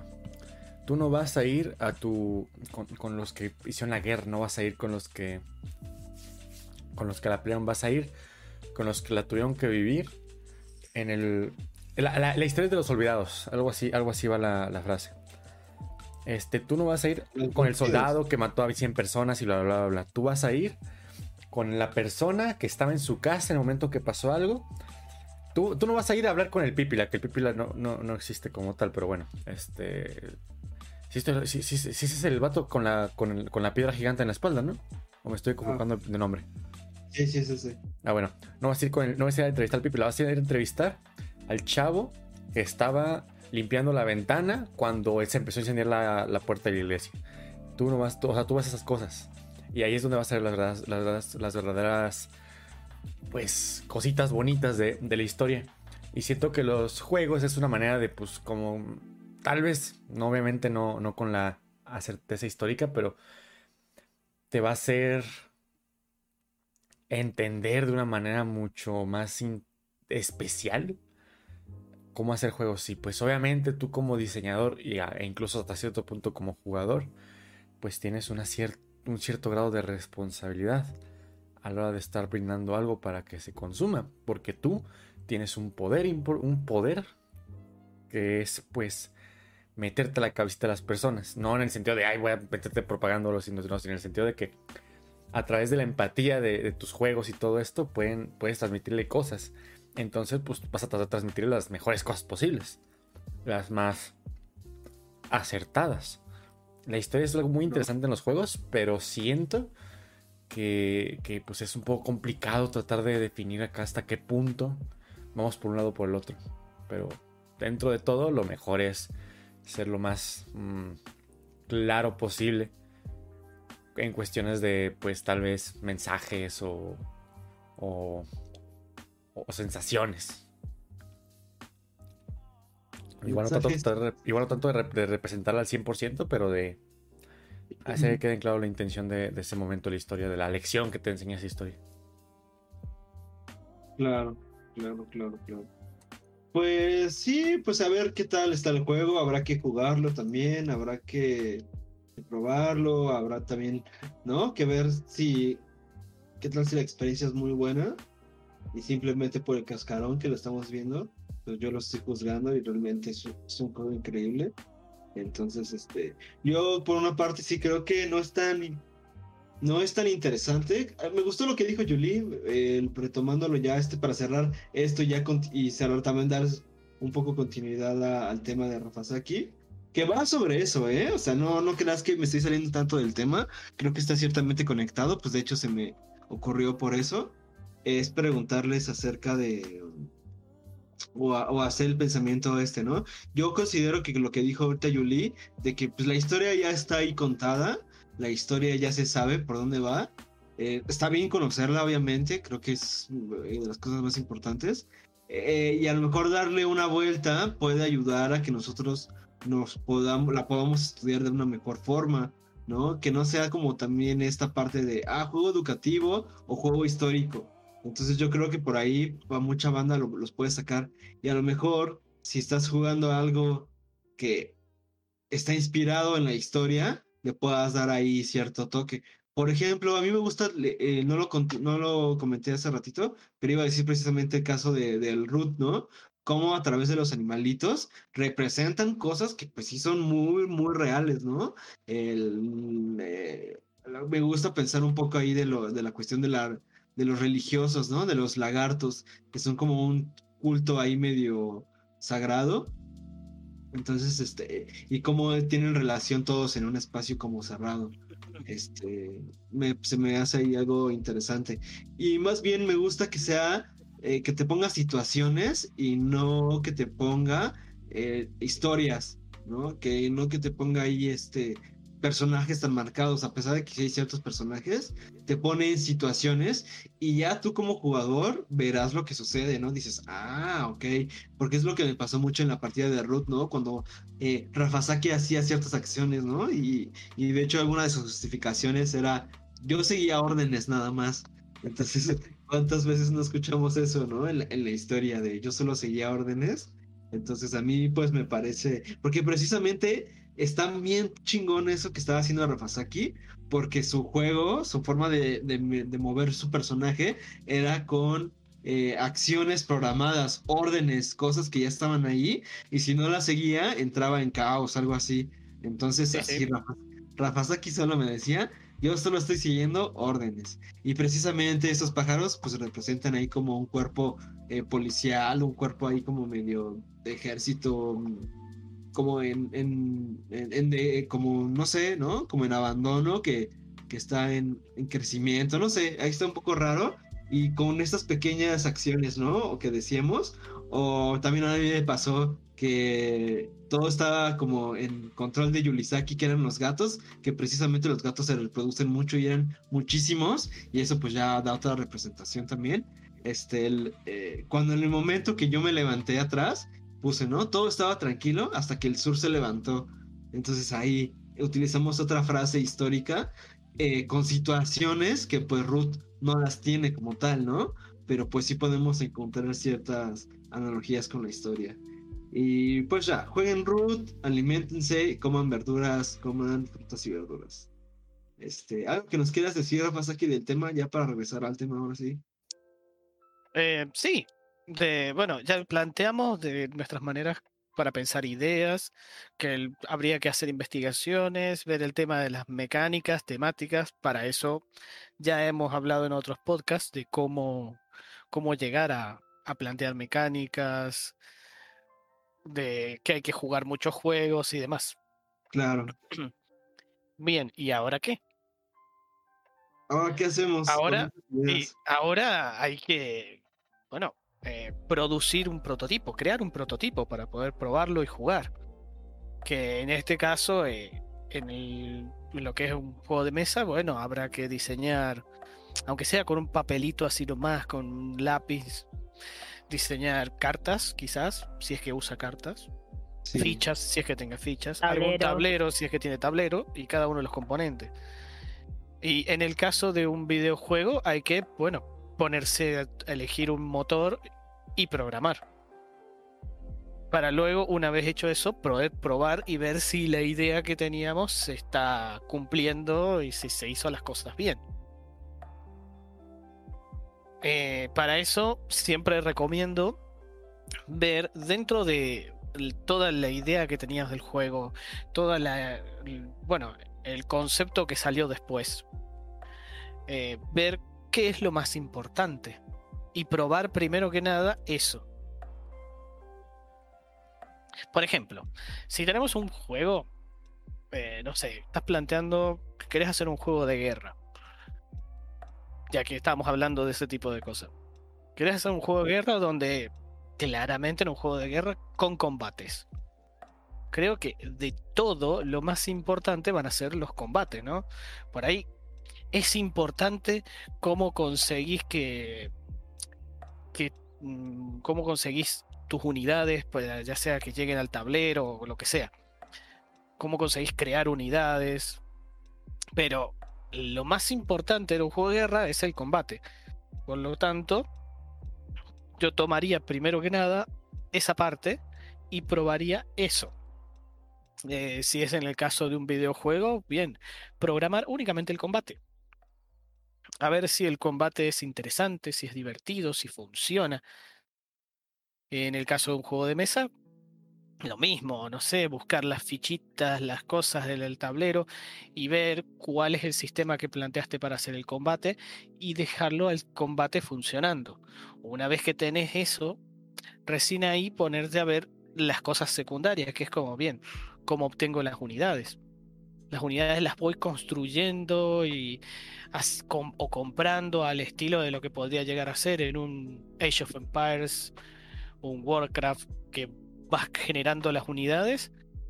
O te encontrás con todas las unidades planteadas desde un principio en mesa, como en juegos como el que comentaba hace rato, como en Warhammer, como en el Memoir 44, e- etcétera. Por eso decía que, bueno, lo más importante es el combate, luego vamos a la secundario, ¿cómo te parece mejor plantear eso? Una vez que vas avanzando de esa manera, eh, va a llegar un punto donde tengas el prototipo ya funcionando. Y llegaría el momento de decir, bueno, hay que hacer que más personas lo puedan probar, testearlo. Hemos hablado también un poco sobre testeos eh, en otros podcasts, pero bueno, básicamente eso, lo- mostrárselo a la gente, preguntarle a ver eh, qué les parece, si les gusta, si no les gusta, si les parece interesante, divertido, etcétera. Eh, no sé si se les ocurre algo más Sí, con sí, respecto a, a esta partecita. Sí, a mí lo que mm, se me ocurre ahorita que dijiste como del, del testeo es este implementar o no sé qué tan difícil puede ser que, que desde la idea tú puedas generar, por ejemplo, una dinámica de juego. O sea, ¿a ti qué se te hace más fácil? Ahorita que tú decías esas tres cosas, Rafas, aquí, ¿tú con qué empiezas más fácil? ¿Con la mecánica o con la te- temática? ¿Qué es lo que más te ha pasado? Depende, depende de lo que se me ocurra. O En promedio, o sea, en promedio. ¿Qué No, es que es un poco de todo. Ha sido un poco de todo.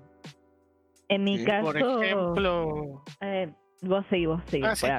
He tenido juegos que lo he empezado más por el lado temático, he tenido juegos que lo he empezado más por la parte mecánica, principalmente los que arranco por la parte mecánica, suelen ser los casos donde estuve jugando algo y, y me pregunté lo de, ¿qué pasaría si se cambia esto por esto? Hizo el ángel. Aplicó la ¿Y ángel. qué? Aplicó el ángel. Bueno, eso, eso suelen ser más por eh, los que arranco por el lado mecánico. Eh, si por ahí me interesa alguna temática, que eso puede ser porque, no sé, estuve viendo al, alguna película, alguna serie documental, lo que sea, y se me puede ocurrir alguna temática. Y si no, también ha habido el caso de juegos que lo he pensado desde la parte dinámica, o sea, de la experiencia. Por ejemplo el juego de, de, de los gatitos que hacen desastre dentro de la casa. Donde la idea de eso eh, era que yo quería que el juego sea como una especie de montaña rusa. Donde arranque tranquilo, como cuando estás arriba de una montaña rusa que te empieza a empujar a subir hasta arriba de la, bueno, de la colina más alta de la montaña. Y una vez que se llega a ese punto, simplemente cae. Y es como eh, las cosas, o sea, llegar a ese punto por ahí se demora un tiempo. Entonces vos, vos empezás en el juego y es como, lo ves que quizás arranca tranqui, medio lento, es como, bien, hago esto, hago lo otro, qué sé yo. Y uno o dos minutos después, están todos súper frenéticos haciendo cosas, hasta que llega un momento donde no pasa nada y hay una calma total, porque cayó y ahora llega hasta la parte de abajo donde no hay no hay más que tranquilidad en el viaje en la montaña rusa, ¿cierto? Y, y en ese momento es cuando termina al menos termina la ronda. Yo quería generar esa sensación. Que fuera una montaña rusa el juego. Y bueno, se logró desde mi punto de vista. Por lo menos en las pruebas, los testeos, he visto ese tipo de actitudes en, la, en los que lo han probado. Ok, interesante. ¿Tú, Yuli? ¿Qué nos ibas a contar? Eh, iba a contar de que en hace medianamente poco empecé a pensar los juegos desde sensaciones. O sea, de las tres maneras, la más jodida. Sí, claro. Porque me di cuenta de que en sí lo que diseñamos son experiencias que transmiten sensaciones. Y me es más fácil pensar en un todo que quiero que se viva cuando se está experimentando el juego que verlo por sus partes por separado. Está bien, luego tengo que hacer tanto un refinamiento de qué quiero que se viva bien, por ejemplo, en... A ver, ¿cuál juego? Próximas eh... emociones. No. Uh, no me sale en este momento. Pero la gracia está en que busco en todas las categorías posibles de mecánica la que más se adapte a lo que yo quiero dar de sensación. Por ejemplo, si quiero dar la sensación de administración, no te voy a poner un juego caótico al estilo de Rafa, que es una montaña rusa, no, eso no. Voy a buscar algo muchísimo más estable, no sé, una colocación de trabajadores, por ejemplo si quiero dar la sensación de caótico, probablemente me vaya a mecánicas que sean más de party game o que todos estén haciendo algo al mismo tiempo. Da la sensación de caóticos sin tener desorden, porque no lo tenés, simplemente están todos haciendo su cosa en ese momento y después interaccionan. Tiene orden. Y así voy buscando de generar un set tanto de mecánicas que se lleven bien como que tengan relación con el eh, con la temática que le pongo. Por ejemplo, se me ocurrió hace unos días que quiero representar una ciudad donde todos somos repartidores quería dar la sensación de tener que entregar las cosas rápido, esa presión por parte de los repartidores que normalmente contratamos a través de teléfono, quería que cada uno la viviese desde el punto más divertido de esta, o sea, tomándolo como una competición entre colegas de rubro, que normalmente ocurre, en la realidad sé que ocurre esa competición. Entonces ahí me puse a ver, bueno, tiene que ser algo para todos, tiene que ser así, tiene que ser así, y salí con un flick de mesa donde el que llega más rápido, o sea, en menos empujoncitos de la ficha a entregar las cosas, gana. Y así empiezo a encaminar la idea a través de sensaciones que quiero que el jugador experimente. Es mucho más complejo tanto de explicar, me trago muchísimo más explicando algo así, pero me di cuenta que genera ideas muy, muy originales, porque ya buscas de pensar las cosas desde otra perspectiva. Así que es todo un desafío, pero te puedo decir que rinde sus frutos. Órale. sí, está bueno.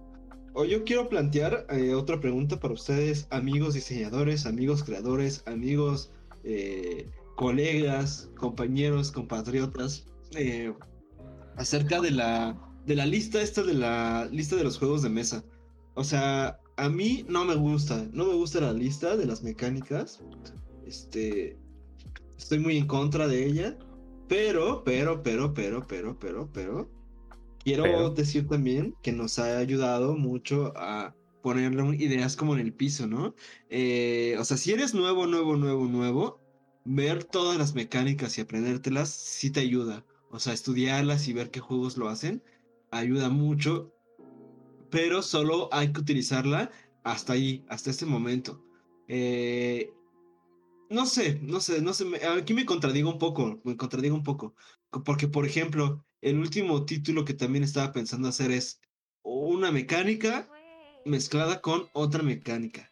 Y de ahí ah, no, es que se, no es que salga una mecánica nueva, pero la mezcla de las dos pues puede generar algo nuevo, ¿no? A eso es a lo que me refiero. Entonces, ¿ustedes cómo ven el uso de esta lista? Yo, a ver, no estoy tan de acuerdo porque eh, considero que poner cosas en una lista es quién eres tú, BGG o BG, sí, ¿no? Este, tú quién eres para este para poner, ¿no? Eh, todas en una lista o tú quién eres para poder decir cuál es el top tal, ¿no? Bueno, está bien por una parte que se estandarice y que tengamos esto. No sé, yo soy los miro. Ah, exacto, los tops no me gustan a mí, pero, a ver, pero, me siento en una disyuntiva. ¿Qué opinan ustedes? A ver, Rafa, ¿por qué no miras tops? Ah, yo no miro los tops porque he visto cada juego que para mí es horrible, pero que no lo toco ni, no sé, ni con un palo de, de 100 metros. y, y, está ahí dentro del top 100 y es como, no, no puede ser, no puede ser. Entonces después de, después de eso es como, no, listo, no, no le presto atención al top. Pero en cuanto a la lista de mecánicas, para mí me parece, tengo, yo voy a decir algo bueno y algo malo. Por un lado, me parece muy bueno para la hora de justamente plantear la investigación.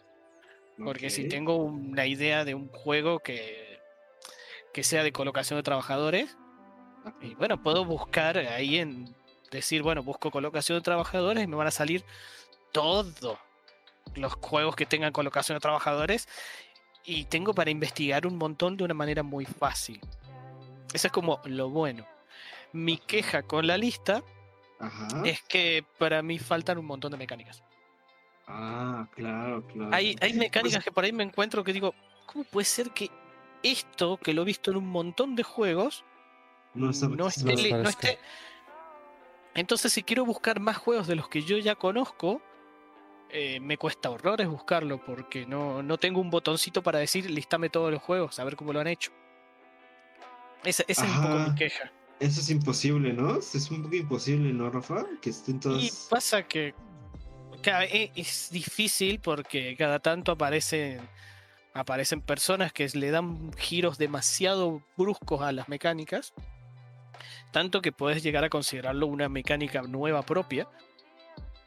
Como también hay algunas mecánicas que están listadas que para mí no deberían estar porque no es una mecánica propia, sino que es, es una ligera variante de otra que también está listada. Exacto. Pero es, es un poco mi problema. Pero todo eso es algo completamente subjetivo y ahí tenemos el tema. ¿Qué tanto es para Rafa que sea igual y qué tanto sea diferente? ¿Cuánto es ¿cómo medimos eso? ¿En centímetro, en kilómetro? No, es algo completamente subjetivo, lo cual lo hace una tarea titánica. En jugatrones. Por ejemplo, eh, podría decirte que eh, para mí En Eh, casi, casi que colocación de trabajadores es una mecánica que, que no sé si la consideraría como una mecánica propia. Ajá. Porque, pero ¿cómo? Una colocación de trabajadores. En realidad, colocación de trabajadores se puede llegar a ver como una variante del draft, donde en lugar de estar drafteando cartas, los que están drafteando son acciones. Vos Pero podés no llegar a ser, No pero- está bien, no colocas trabajadores, pero a ver qué pasaría Mm. si vos, imagínate esto, tenés un tablero donde hay una serie de ubicaciones donde vos colocás los trabajadores. Ajá. Por ejemplo, el agrícola, ¿cierto? Ajá. Ajá. Bueno, ahora, ¿qué pasaría si en lugar de tener que vos colocar el trabajador sobre la cartita del agrícola, qué pasaría si lo que haces es eh, me llevo la carta a mi mano y hago la Mm. acción que dice la carta? Rompes el juego totalmente, Rafa. A ver, quizás, quizás voy a decir, pues como está hecho agrícola, sí, sí, lo entiendo, pero digo que de fondo Sí, sí, sí, estás sí. haciendo exactamente lo mismo. Porque yo tomé la carta, la carta me dice una acción, entonces como tomé esa carta, yo soy el que tiene la carta, por ende yo soy el que es capaz de generar esa acción. Otro jugador en su turno va a tomar otra carta que le va a decir que le va a dar la capacidad de hacer otra acción y así. No, porque eso ya Eh. sería tomación de carta. Está bien, pues, pues le pones el nombre que vos quieras, Ese es el problema, ¿no? De que se el hace tan, ambiguo, resultado- tan ambiguo las definiciones que... el resultado jugable es exactamente el mismo. Ese, ese es mi punto. Está bien que podés llegar a decirme, No sé si que- exactamente lo mismo, pero sí entiendo el no, a punto. ver, el resultado jugable, mecánicamente hablando, es el mismo. No es el mismo en las sensaciones y las experiencias que te puede llegar a generar, porque vos podés decir, una cosa es que si yo voy y tomo una carta, Ajá. Y verlo Puedo llegar- ahí, puedo llegar a verme como que soy yo el trabajador que fui y hice eso. Por ejemplo. es que luego hay cartas que tienen dos turnos, güey, que necesitas dejar dos turnos. Entonces, ¿cómo marcas dos turnos para recoger la carta? Pues dos turnos Eh. dejas al meeple y no dices, ah, en dos turnos voy a recoger esta carta. Si no, ya. Y además a veces te tomás- la ganan. tomás, tomás la carta y la podés ir girando y ahí vas marcando. Tenés manera. A ver, en ese caso. Eso ya sería particular- giración de carta. En ese caso en particular, me puedes decir que es el. O sea, en el agrícola tenés esas características. Pero si vas a otro juego como el Lord of Waterdeep, donde Sí, es ya simplemente cambia. colocas y se realiza la acción. Y nadie más puede colocar donde vos ya Sí. colocaste. Donde ya colocaste, nadie más puede colocar. Entonces, en ese caso, yo puedo decir, puedo haber dejado cartitas en la mesa y yo tomo la carta y hago esa acción. Otro toma una carta y hace esa acción y ya está. Por eso, es exactamente lo mismo a la forma, em, el resultado mecánico. O sea, el resultado de jugabilidad es el mismo. No es el mismo el resultado temático y la experiencia que te genera. Pero plantearlo de esta manera te puede abrir un poco la cabeza a la hora de decir cómo podés modificar mecánicas.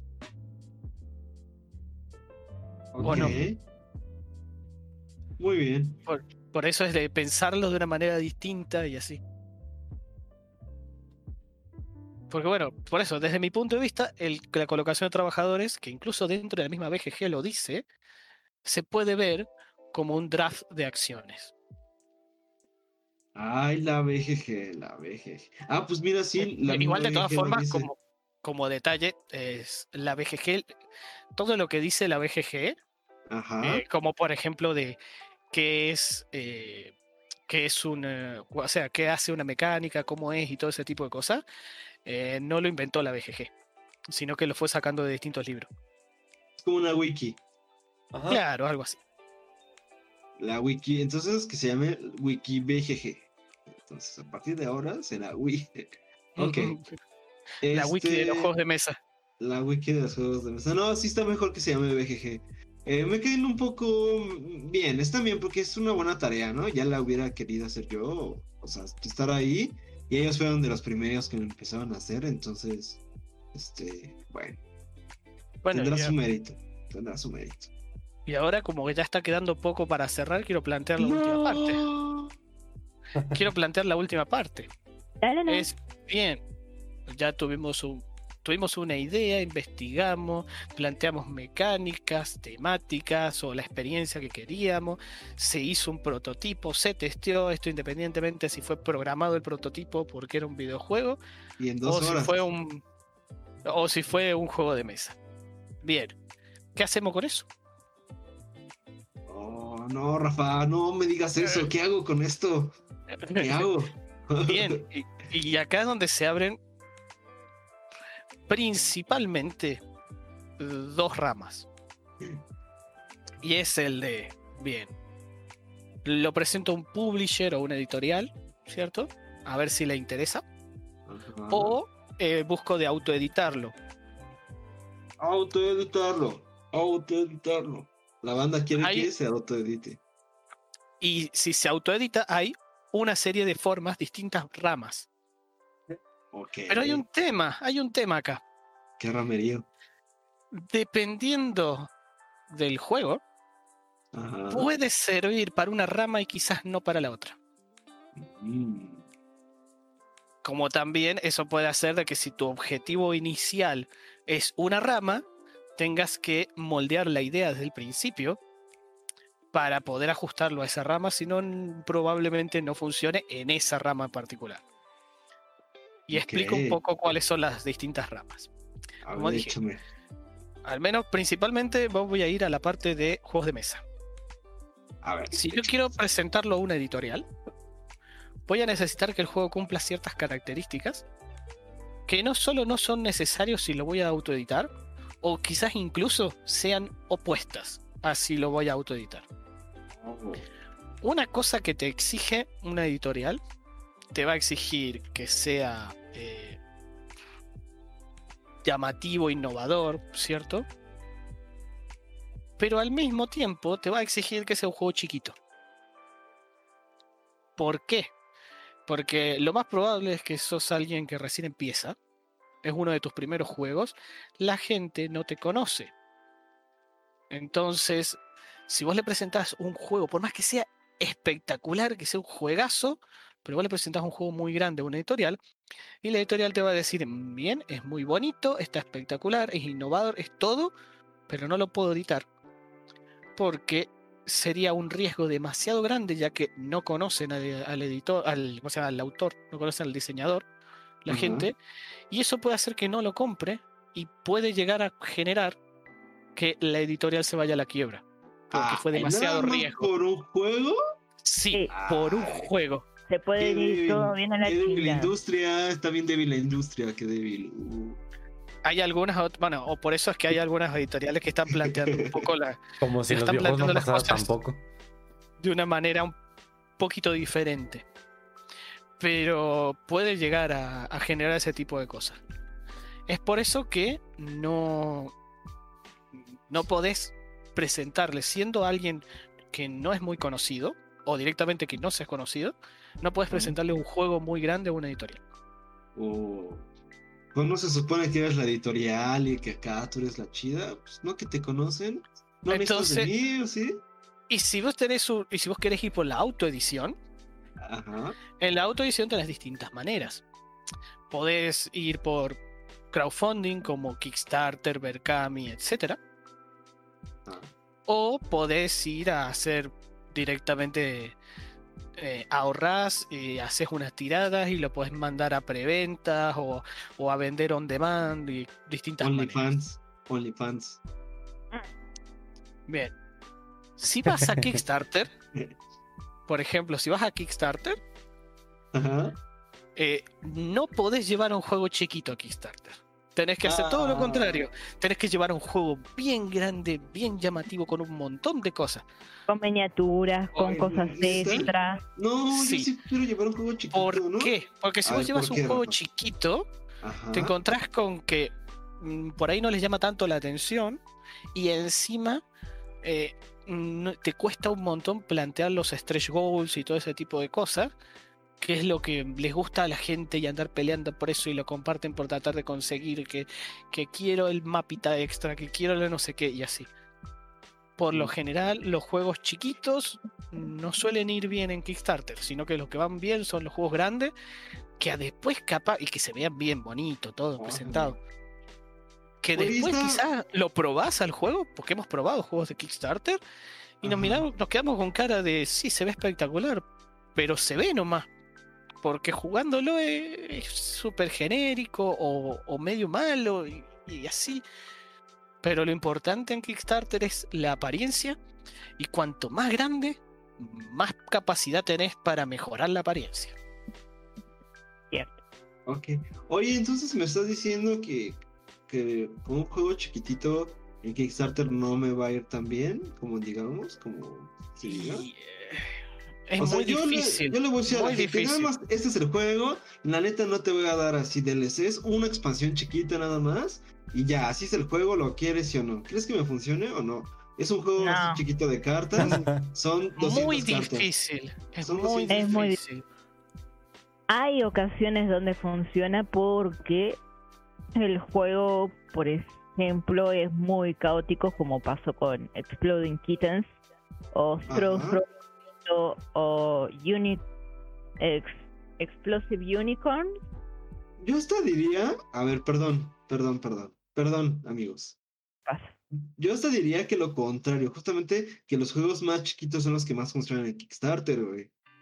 Yo pondría las manos al fuego por esa declaración. Porque, Lo que hemos estado viendo, no. Qué mal. el mi por qué. Porque, pues es un juego chiquito, es más fácil hacerse, es más barato hacerse, es más fácil que la gente pague cantidades pequeñas, es más fácil, o sea, todo, ¿no? O sea, todo indica, todo me indica que todo es más sencillo, es más fácil que le lleguen, no es tanto equipaje, es más fácil que yo te pueda enviar una cajita muy chiquitita a cualquier parte del mundo, a una caja muy grande, ¿no? Eh, y además, a mí me va a costar menos hacer el juego y puedo ganar un poco más, ¿no? Un poquitito más, a lo mejor puede ser. El, No, problema, no lo sí, ven el- así. el- el problema ahí es que la gente Ajá. que se pone a pagar por juegos de mesa en internet no es, tu, no, es tu, no es tu público mayoritario. O sea, no va a ser el, no va a ser el público mainstream que le gustan esos juegos chiquitos como a ti. Va a ser, van a ser a los jugones que les gustan juegos heavy. Entonces, esos Y son los que están. grandes, Ajá, e- esos con son los que- muchas miniaturas y llamativos, así que. esa, gente, eso- esa gente es la que está dispuesta a gastar el dinero, a comprarse juegos de 70 euros, de 90 euros, de 120 euros. Son ese tipo de, gente la que, la que paga los Kickstarters. Son la gente que dona, que dona 20 dólares para que compres tu jueguito de cartas de una baraja de 52 cartas, ¿no? Y ahí va el tema de por qué triunfó como triunfó el Gloomhaven. Gloomhaven ganó, acumuló como un millón de dólares por ahí. Ujú. Bueno, Pero vos viste lo que la es la expansión, caja. La Sí, expansión pero- fueron 15 millones. Claro, es que ese, pero ese es el, el juego espectacular, el grande. Pero yo supongo que los Kickstarters chiquititos son más discretos, pero son los que más, más hay, ¿no? O sea, Mm, No. ese es Sí, a ver, hay un ver, montón. Me hay voy un a hacer esa investigación. Ajá. a- hay un montón que salen, pero son los que más fracasan, los que no se terminan de fundar.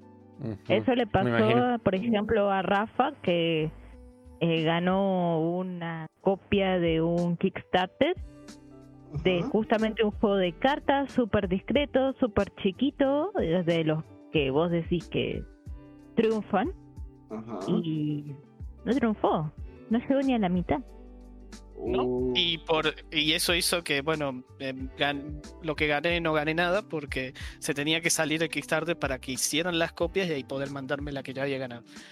Pero bueno, O sea, hizo todo el esfuerzo, estaba con diseño gráfico, se notaba, tenías todo y aún así no se fondean.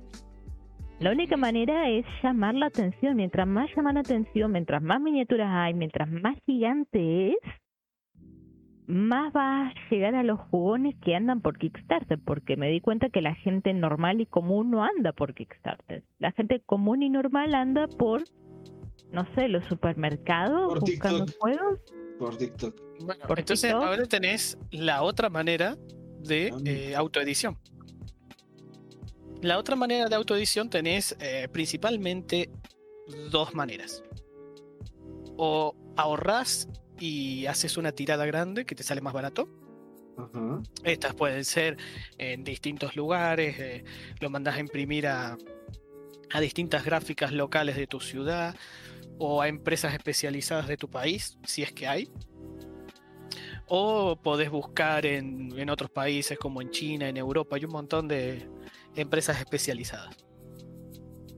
Eh, esas te van a exigir seguramente mínimo mil o dos mil unidades. Pero bueno, eh, se había dado el caso de, por ejemplo, en Chile hubieron unos que hicieron un juego que lo mandaron a imprimir a China. Porque si bien ellos querían hacer poquitos juegos, eran 200, 300 unidades, lo que les costaba hacer esas 300 unidades en Chile, eh, con esa misma cantidad de plata conseguían hacer 1000 en China. Entonces dijeron, bueno, más sí, tendremos cajas guardadas ahí en el, en el garage por un tiempo, pero tenés una capacidad mayor de, de, de, bueno, de llegar a más gente. Hicieron básicamente rendir muchísimo más su dinero. Esa es una manera. Y la otra manera es la producción on demand o bajo demanda. Donde lo que haces es buscar, ahí ya tenés que ser muy local, dentro de, tu misma ciudad, buscar distintas imprentas, de decir, a ver, puedo mandar a imprimir cartas en esta gráfica o en esta imprenta, eh, que las imprimen con el offset digital, cosa que te puedan imprimir pocas copias. Qué sé yo, capaz que te imprime uno, dos, tres pliegos, vos pedís. Después en tu casa los podés cortar o quizás la misma gráfica te los corte las cartas y vas armando los juegos en tu casa y a medida que eh, las personas van pidiendo, armas, es como, no sé, te llegó un pedido, pues vas, armas una copia y lo mandas. O podés tener unas cinco copias en stock para que cuando alguien te pide, inmediatamente mandas y te pones a generar otra. Esa es otra manera de, de negocio. Básicamente tenés poca, poco riesgo, poca inversión en esta. Así que es recomendado también para hacer prototipos. Sí, eh, acá, eh, acá en Argentina eh, está Joel, Joel Pellegrini, Pellegrino, Pellegrino, no me acuerdo la última letra del apellido, que él hace, hace los juegos así on demand. Y ha sacado, ya tiene una, se hizo una editorial que tiene, tiene como 10 juegos ya propios y todos producidos on demand, o sea, bajo demanda. Él mantiene un stock chiquito de todos sus juegos y a medida que les van pidiendo va reponiendo el stock. Eso también es muy bueno a la hora de plantear, bueno, la autoedición es buena a la hora de plantear en juegos chiquitos porque eh, te sale más barato. También es una producción normalmente muy casera, muy manual. Y la calidad, ¿no? No es tan cool. Eh, lo, lo, que hace Joel, sí. Sí, sí, tiene bastante que, calidad. Porque ya tiene, bueno, ya tiene bastante experiencia, experiencia. de años. Claro. Nosotros vale. hacemos nuestros prototipos, los hacemos de la misma manera, le estuvimos preguntando y así. Para, bueno, si en algún momento queremos hacer la, queremos hacer autoedición con producción on demand, ya ir uh -huh. teniendo práctica. Claro. Y ya no los agarre este, la curva. en Bermudas. En Bermudas. Claro. Sí. en, Bermudas, en Bermudas muy cortas. Sí, Bermudas muy cortas. sí, exacto. Pero básicamente eso es un poco lo de cómo hacer para pasar desde una idea a tener el producto final, Jess. Oh, muy bien, muy bien. Eh, pero sí, a tener un, mandar un juego chiquito a Kickstarter es un problema. Es difícil. Difícil que quizás necesites mucho más publicidad que, que lo que se usa para otro juego. Porque, bueno, vas a necesitar que le llegue a más público no tan jugón, que es el que normalmente ya se mueve por Kickstarter. Y vas a tener que calcular eh, todo ese gasto en publicidad dentro de los costos para el Kickstarter. Claro, pues lo voy a investigar. Voy a investigar, te voy a traer números sobre la mesa. Te voy a poner los números sobre la mesa. Y, y a lo mejor sí tienes razón y nada más hay que ver los datos y ver Eh, eh, cómo por cierto, a- algo Ajá. importante. A ver. eh, si vas a buscar, busca de Kickstarter más nuevos. Porque antes, al principio, cuando se empezaron a mover los juegos de mesa en Kickstarter, los que se movían eran juegos chiquitos. Y a medida que fue evolucionando todo el- la movida de Kickstarter, la gente se empezó a especializar más, los jugones que empezaron a moverse a comprar ahí, eh, eso está haciendo que hoy en día sea más o menos como lo que estoy planteando. Claro. Por lo que es, porque si encontrarás Sí. cosas como, no sé, sí, Exploding Kitten fue muy famoso y vendió un montón. Sí, pero ya tiene como 10 años o más. Claro. Entonces, hay- claro. busca, busca Kickstarters nuevos. Sí, recientes, recientes, sí, cosas recientes. Claro, no, es que, es que sí, sí, tienes razón, ¿no? Hay que checar lo que se está haciendo ahorita y ver este cuáles son más de chiquitos eh, o cuáles son más grandes y hacemos ahí una comparación y vemos. Más bien para saber los números, o sea, porque sí, claro, no dudo que tengas razón, tienes mucho sentido lo que me estás contando, pero pues habrá que ver los números, ¿no? A ver qué, qué tanto y todo eso. Eh, porque yo estaba muy seguro, ¿no? Que todavía se mantenía esa, eh, esa tendencia. Pero vamos a ver, es que también se me antoja un poco difícil porque es más difícil hacer juegos grandes, ¿no? Pero tienes razón, el medio ha crecido. ¿no? Entonces, este, Kickstarter ha crecido también. Sí, sí. Ah, Entonces, otra cosa, si alguien plantea hacer autoedición, otra cosa importante es ver em, qué regulaciones hay en el país con respecto a todo esto de los juegos. Porque, por ejemplo, acá en Argentina está la ley 11.723. Mandar un ah, hay muchas leyes, hay muchas leyes ahí. No, hay, hay más, ¿eh? muchas más. Pero esta ley obliga a las editoriales a registrar los juegos, eh, hacer el registro de la, in- de la propiedad intelectual, básicamente, Ajá. a quien lo haya diseñado.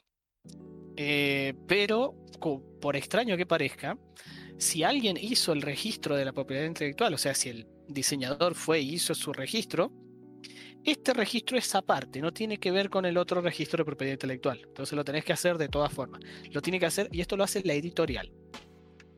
Y para hacer ese trámite no solo te hay que pagar los sellados y todas esas cosas, sino que también tenés que entregar eh, copias del juego ya hecho, de la, pero del lote, de todo el lote que se hizo.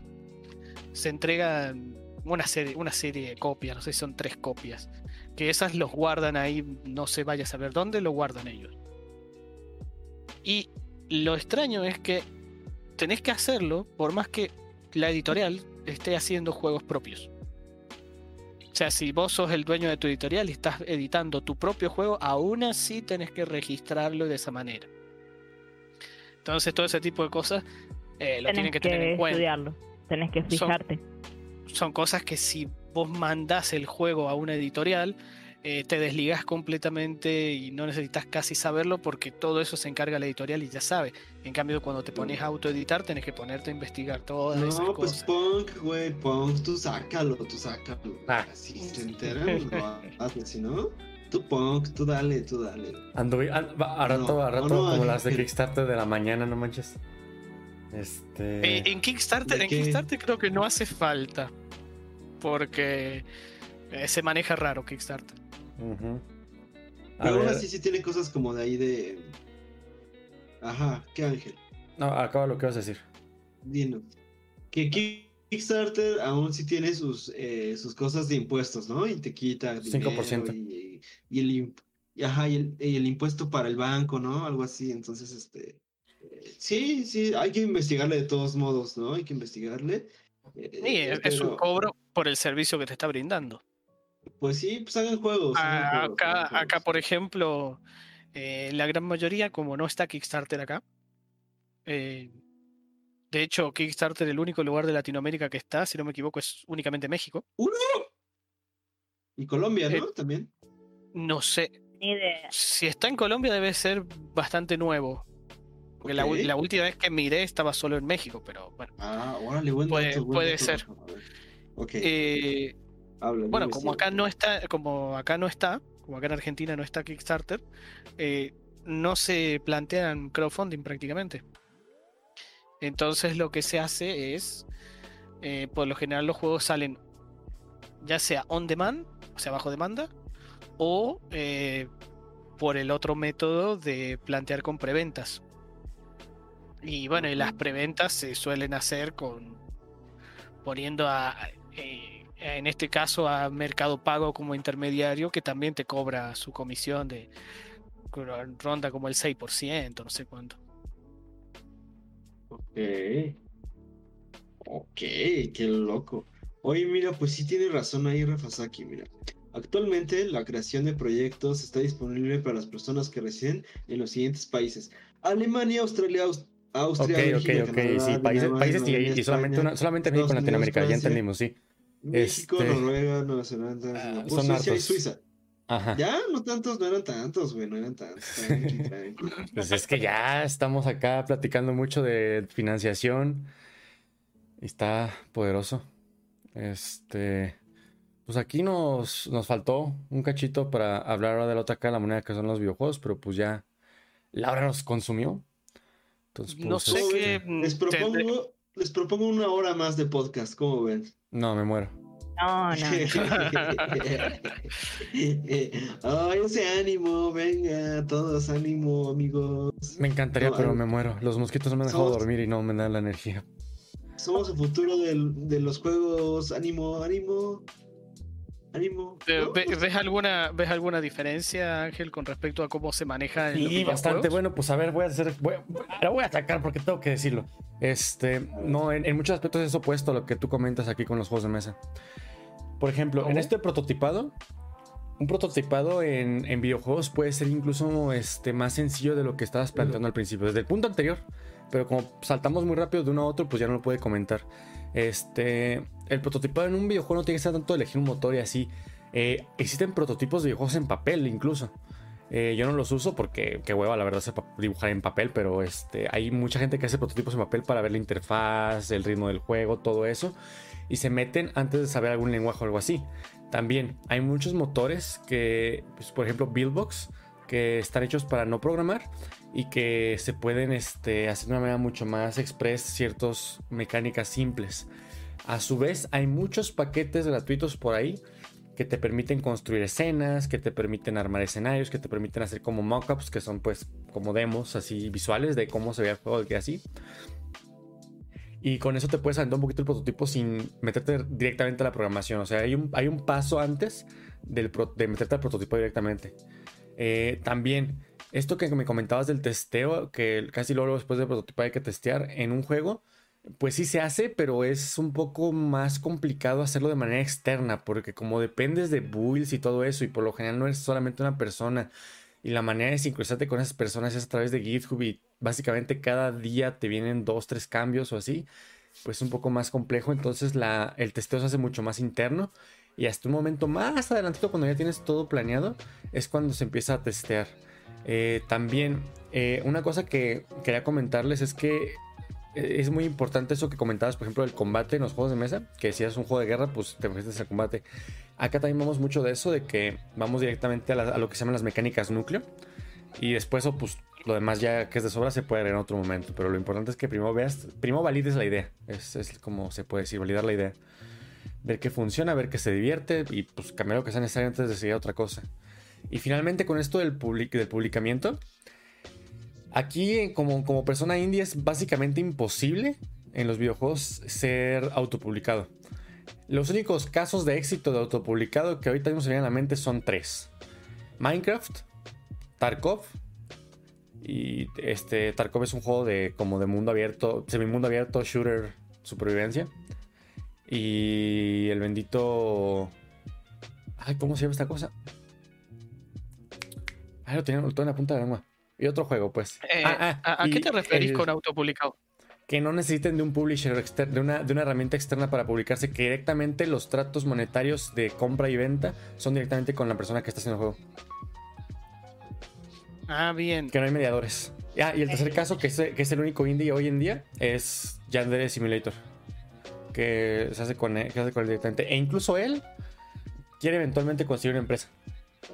Este, Eh, para todos los demás pero mortales. pero, es- pero si a ver, eh, cosas como decir bien público en Steam por ejemplo o en Itch.io eh, también te estarías autopublicando Ah, de claro, pero ahí voy cierta a, forma Claro, pero ahí voy a otro lado. Ahorita voy a eso, Sí, a, claro. esos, a esos otros. Porque siguen siendo mediadores a pesar de todo. Siguen siendo personas que te están brindando un servicio más o menos parecido a una editorial. No son directamente una editorial, no son un publisher.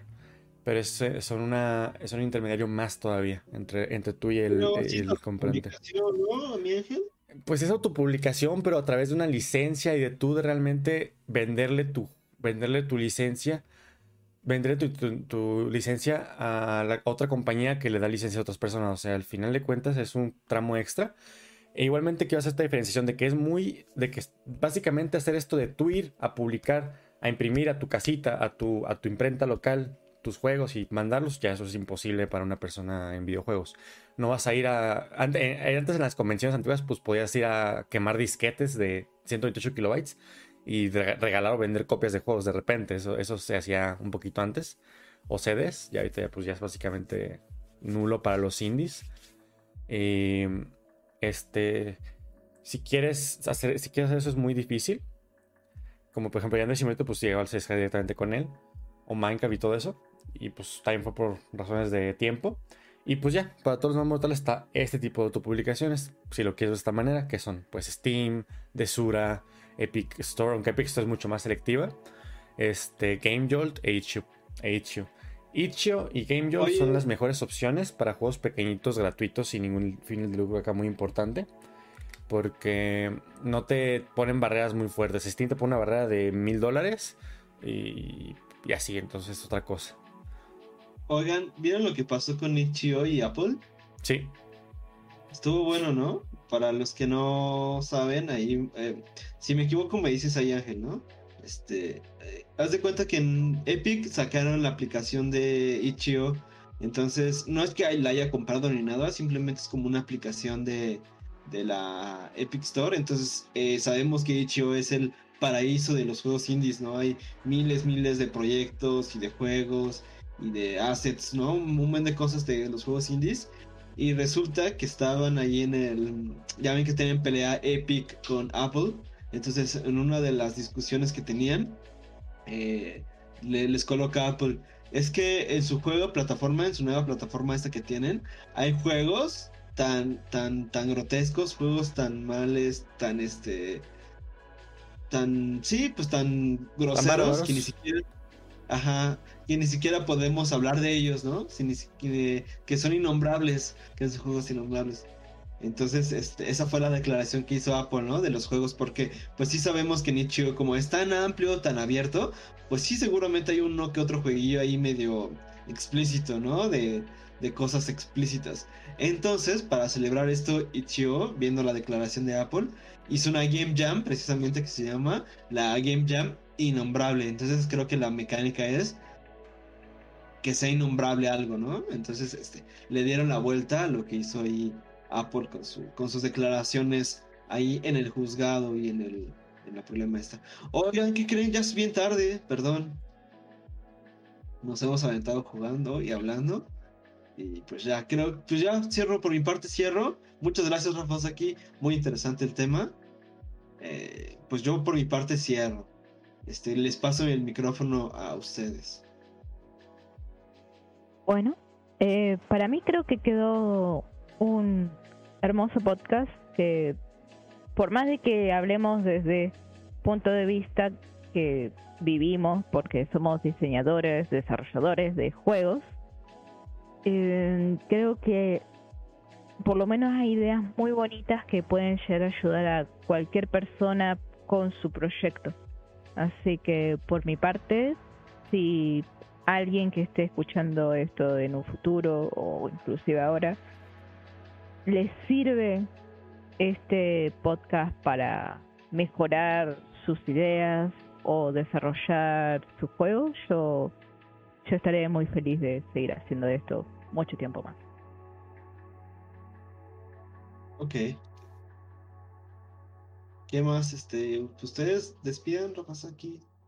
Ángel, nos vemos. Eh, pues nada, yo creo que ojalá les haya servido, que les haya, bueno, que tengan una idea más clara de cómo apuntar las cosas, cómo hacer que si se les ocurre alguna idea, saber por dónde tener que encarar para lograr que esa idea sea bueno, termine siendo algún producto que le llegue a alguien. Y, pues nada, eso. O sea, espero que les haya servido. De, de, igual manera, acá espero que la información que se les brindó en este podcast humildemente sea de utilidad para futuras iteraciones de, de, de, proyectos y ojalá les vaya muy bien con este tipo de información, que obviamente no es toda, pero espero que sea un, buen, sea un buen avance para todos los que van empezando en esto y quieran saber. Órale, pues nos vemos la próxima semana, jueguen mucho y que descansen. Chao, chao. Bye. Hasta luego. Bye.